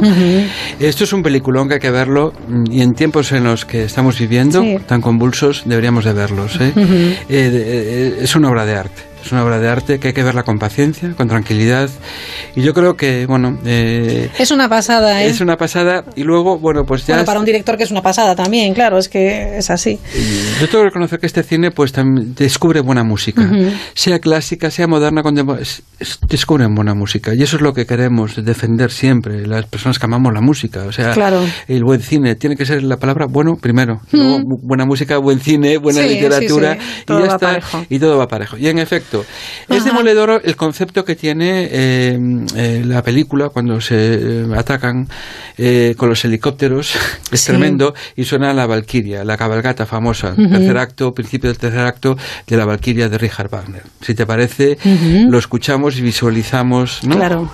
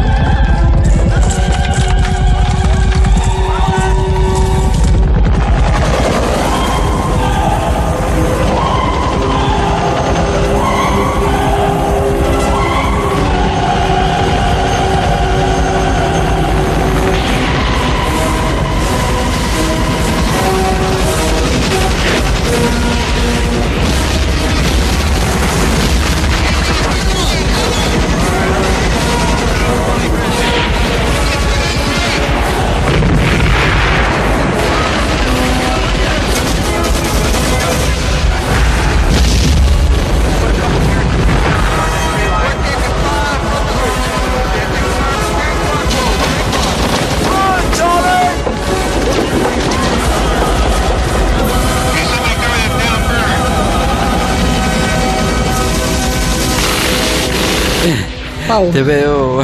Claro, es que por más que ves esta escena, eh, siempre te quedas eh, como hipnotizado. O sea, es que es una.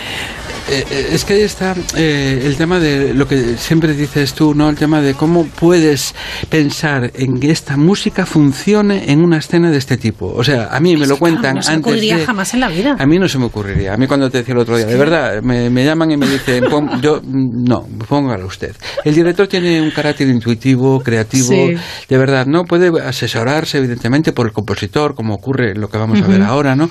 Pero, sinceramente, es que, bueno, aparte, claro, esto, eh, esto es un ataque en, en Sí, la guerra sí, de Corea, ¿no? sí. De Vietnam, perdón. Entonces, eh, vale, muy bien, pero pf, la Valquiria, Wagner, el tercer acto, justo que es cuando se reúnen ellas con los cadáveres de los que han muerto en el campo de batalla.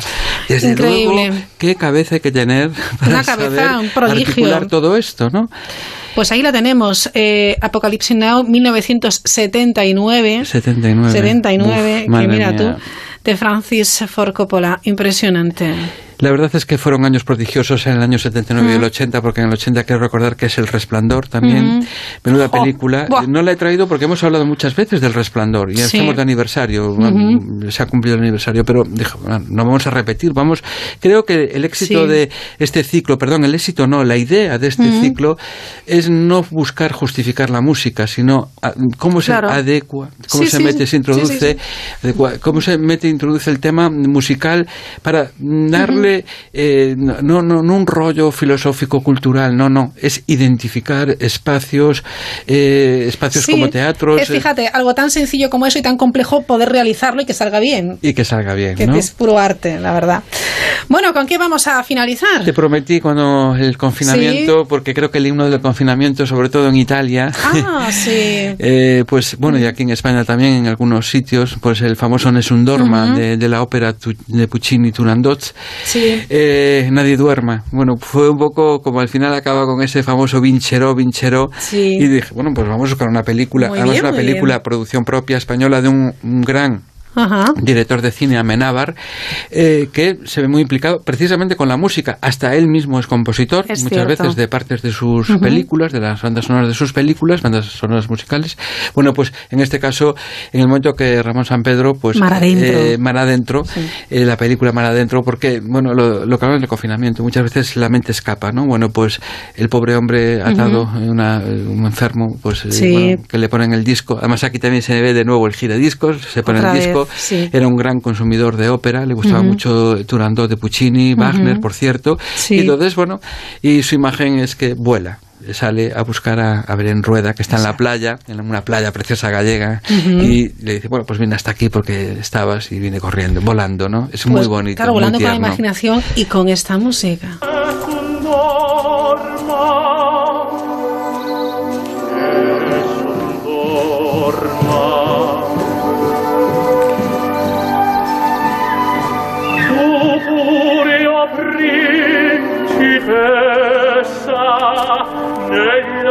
fredda stanza.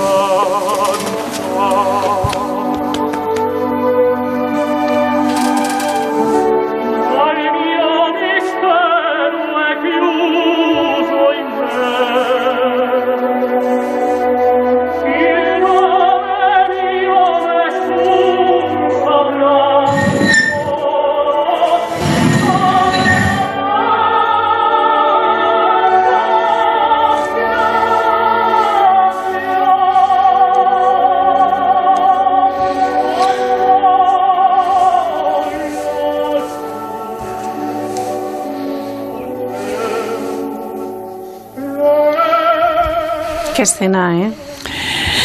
Ay, en fin, eh, Sí, lo más bonito eh, es eso, ¿no? Escapar, como la Escapar, mente, volar. la ilusión. Sí. Ese momento además eh, que se vuelve diegético, extradiegético y vuela por todo la playa, los montes de Galicia, nuestra amada Galicia. Y bueno, Increíble, ¿eh? Qué bien acompaña esa música que... que... ahí hemos tenido la suerte de que además del compositor, Sí. eh, Carlos Núñez también participó en la Sí, banda sonora verdad. de esta Muy película. buena, sí, una banda y sonora muy chula. Reflejar un poco lo que él escuchaba tirado en esa cama, postado en esa cama de una forma y bueno. Mm. Y que de nuevo esa música es el que le salva y le permite volar y volver a la playa y reencontrarse y, y al menos, bueno, pues eh, en la imaginación. En la imaginación. Que es lo que, bueno. Y que pues fue el himno, un himno de, Sí. de- por ese vinchero final, ¿no? Venceremos, Sí. saldremos, que Dios lo quiera, que sea así. Bueno, Roberto, lo vamos a dejar ahí una Uf, vez con más. pena. Sí, sí, sí, hemos eh, disfrutado mucho, hemos aprendido un montón. Espero que los oyentes eh, lo hayan hecho y hayan tomado buena nota eh, de, de- de lo importante que es para todos nosotros eh, el arte, la música, la literatura, porque es lo que finalmente, bueno, pues eh, nos queda. Eso Y, y nos une. y nos une y la amistad y la familia y, y el estar todos todos bien que algo sí creo que hemos aprendido en estos últimos meses tan tan Creo que complicados sí, creo que sí. Roberto mil gracias Muy agradecido a los dos, a tu super técnico. Ángel Mosquera en Ángel técnico, Mosquera, súper agradecido y de verdad que gracias Raquel por todo, por tu amistad y por lo, todo lo ejemplar que eres. siempre Gracias, de un beso grande Gracias, Robert chao Gracias.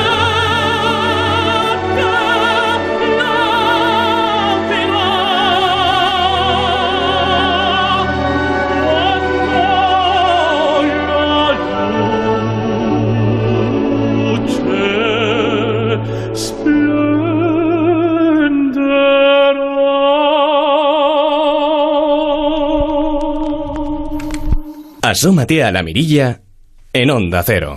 Esta semana Jordi Évole estuvo en el Festival de Cine de Málaga presentando el documental Eso que tú me das, una última e íntima entrevista realizada al cantante Pau Donés 15 días antes de su fallecimiento el pasado 9 de junio.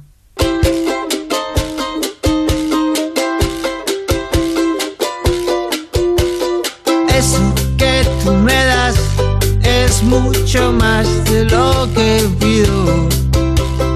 Todo lo que me das es lo que ahora necesito.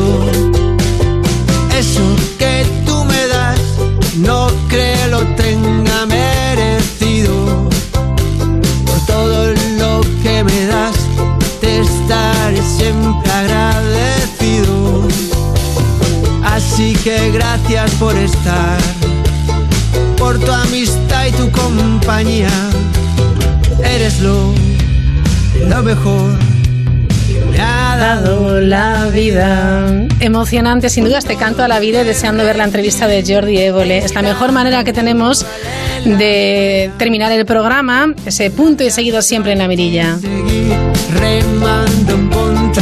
Invitándoles a disfrutar de cada momento, de cada instante, de cada persona, de sus personas. ahora de cada música, de cada libro, de cada palabra y también disfrutar de cada silencio. Rodearnos de esos tesoros que son los buenos amigos. Por tu amistad y tu compañía, eres lo, lo mejor que me ha dado la vida. Ha sido un verdadero placer acompañarles durante estas noches de verano del mes de agosto. Espero que hayan disfrutado, que hayan aprendido, que hayamos despertado su curiosidad sobre temas relacionados con la sociedad, la cultura, las artes, el medio ambiente y sobre todo la solidaridad. Nos vemos pronto aquí en la mirilla. Disfruten de esta noche de verano.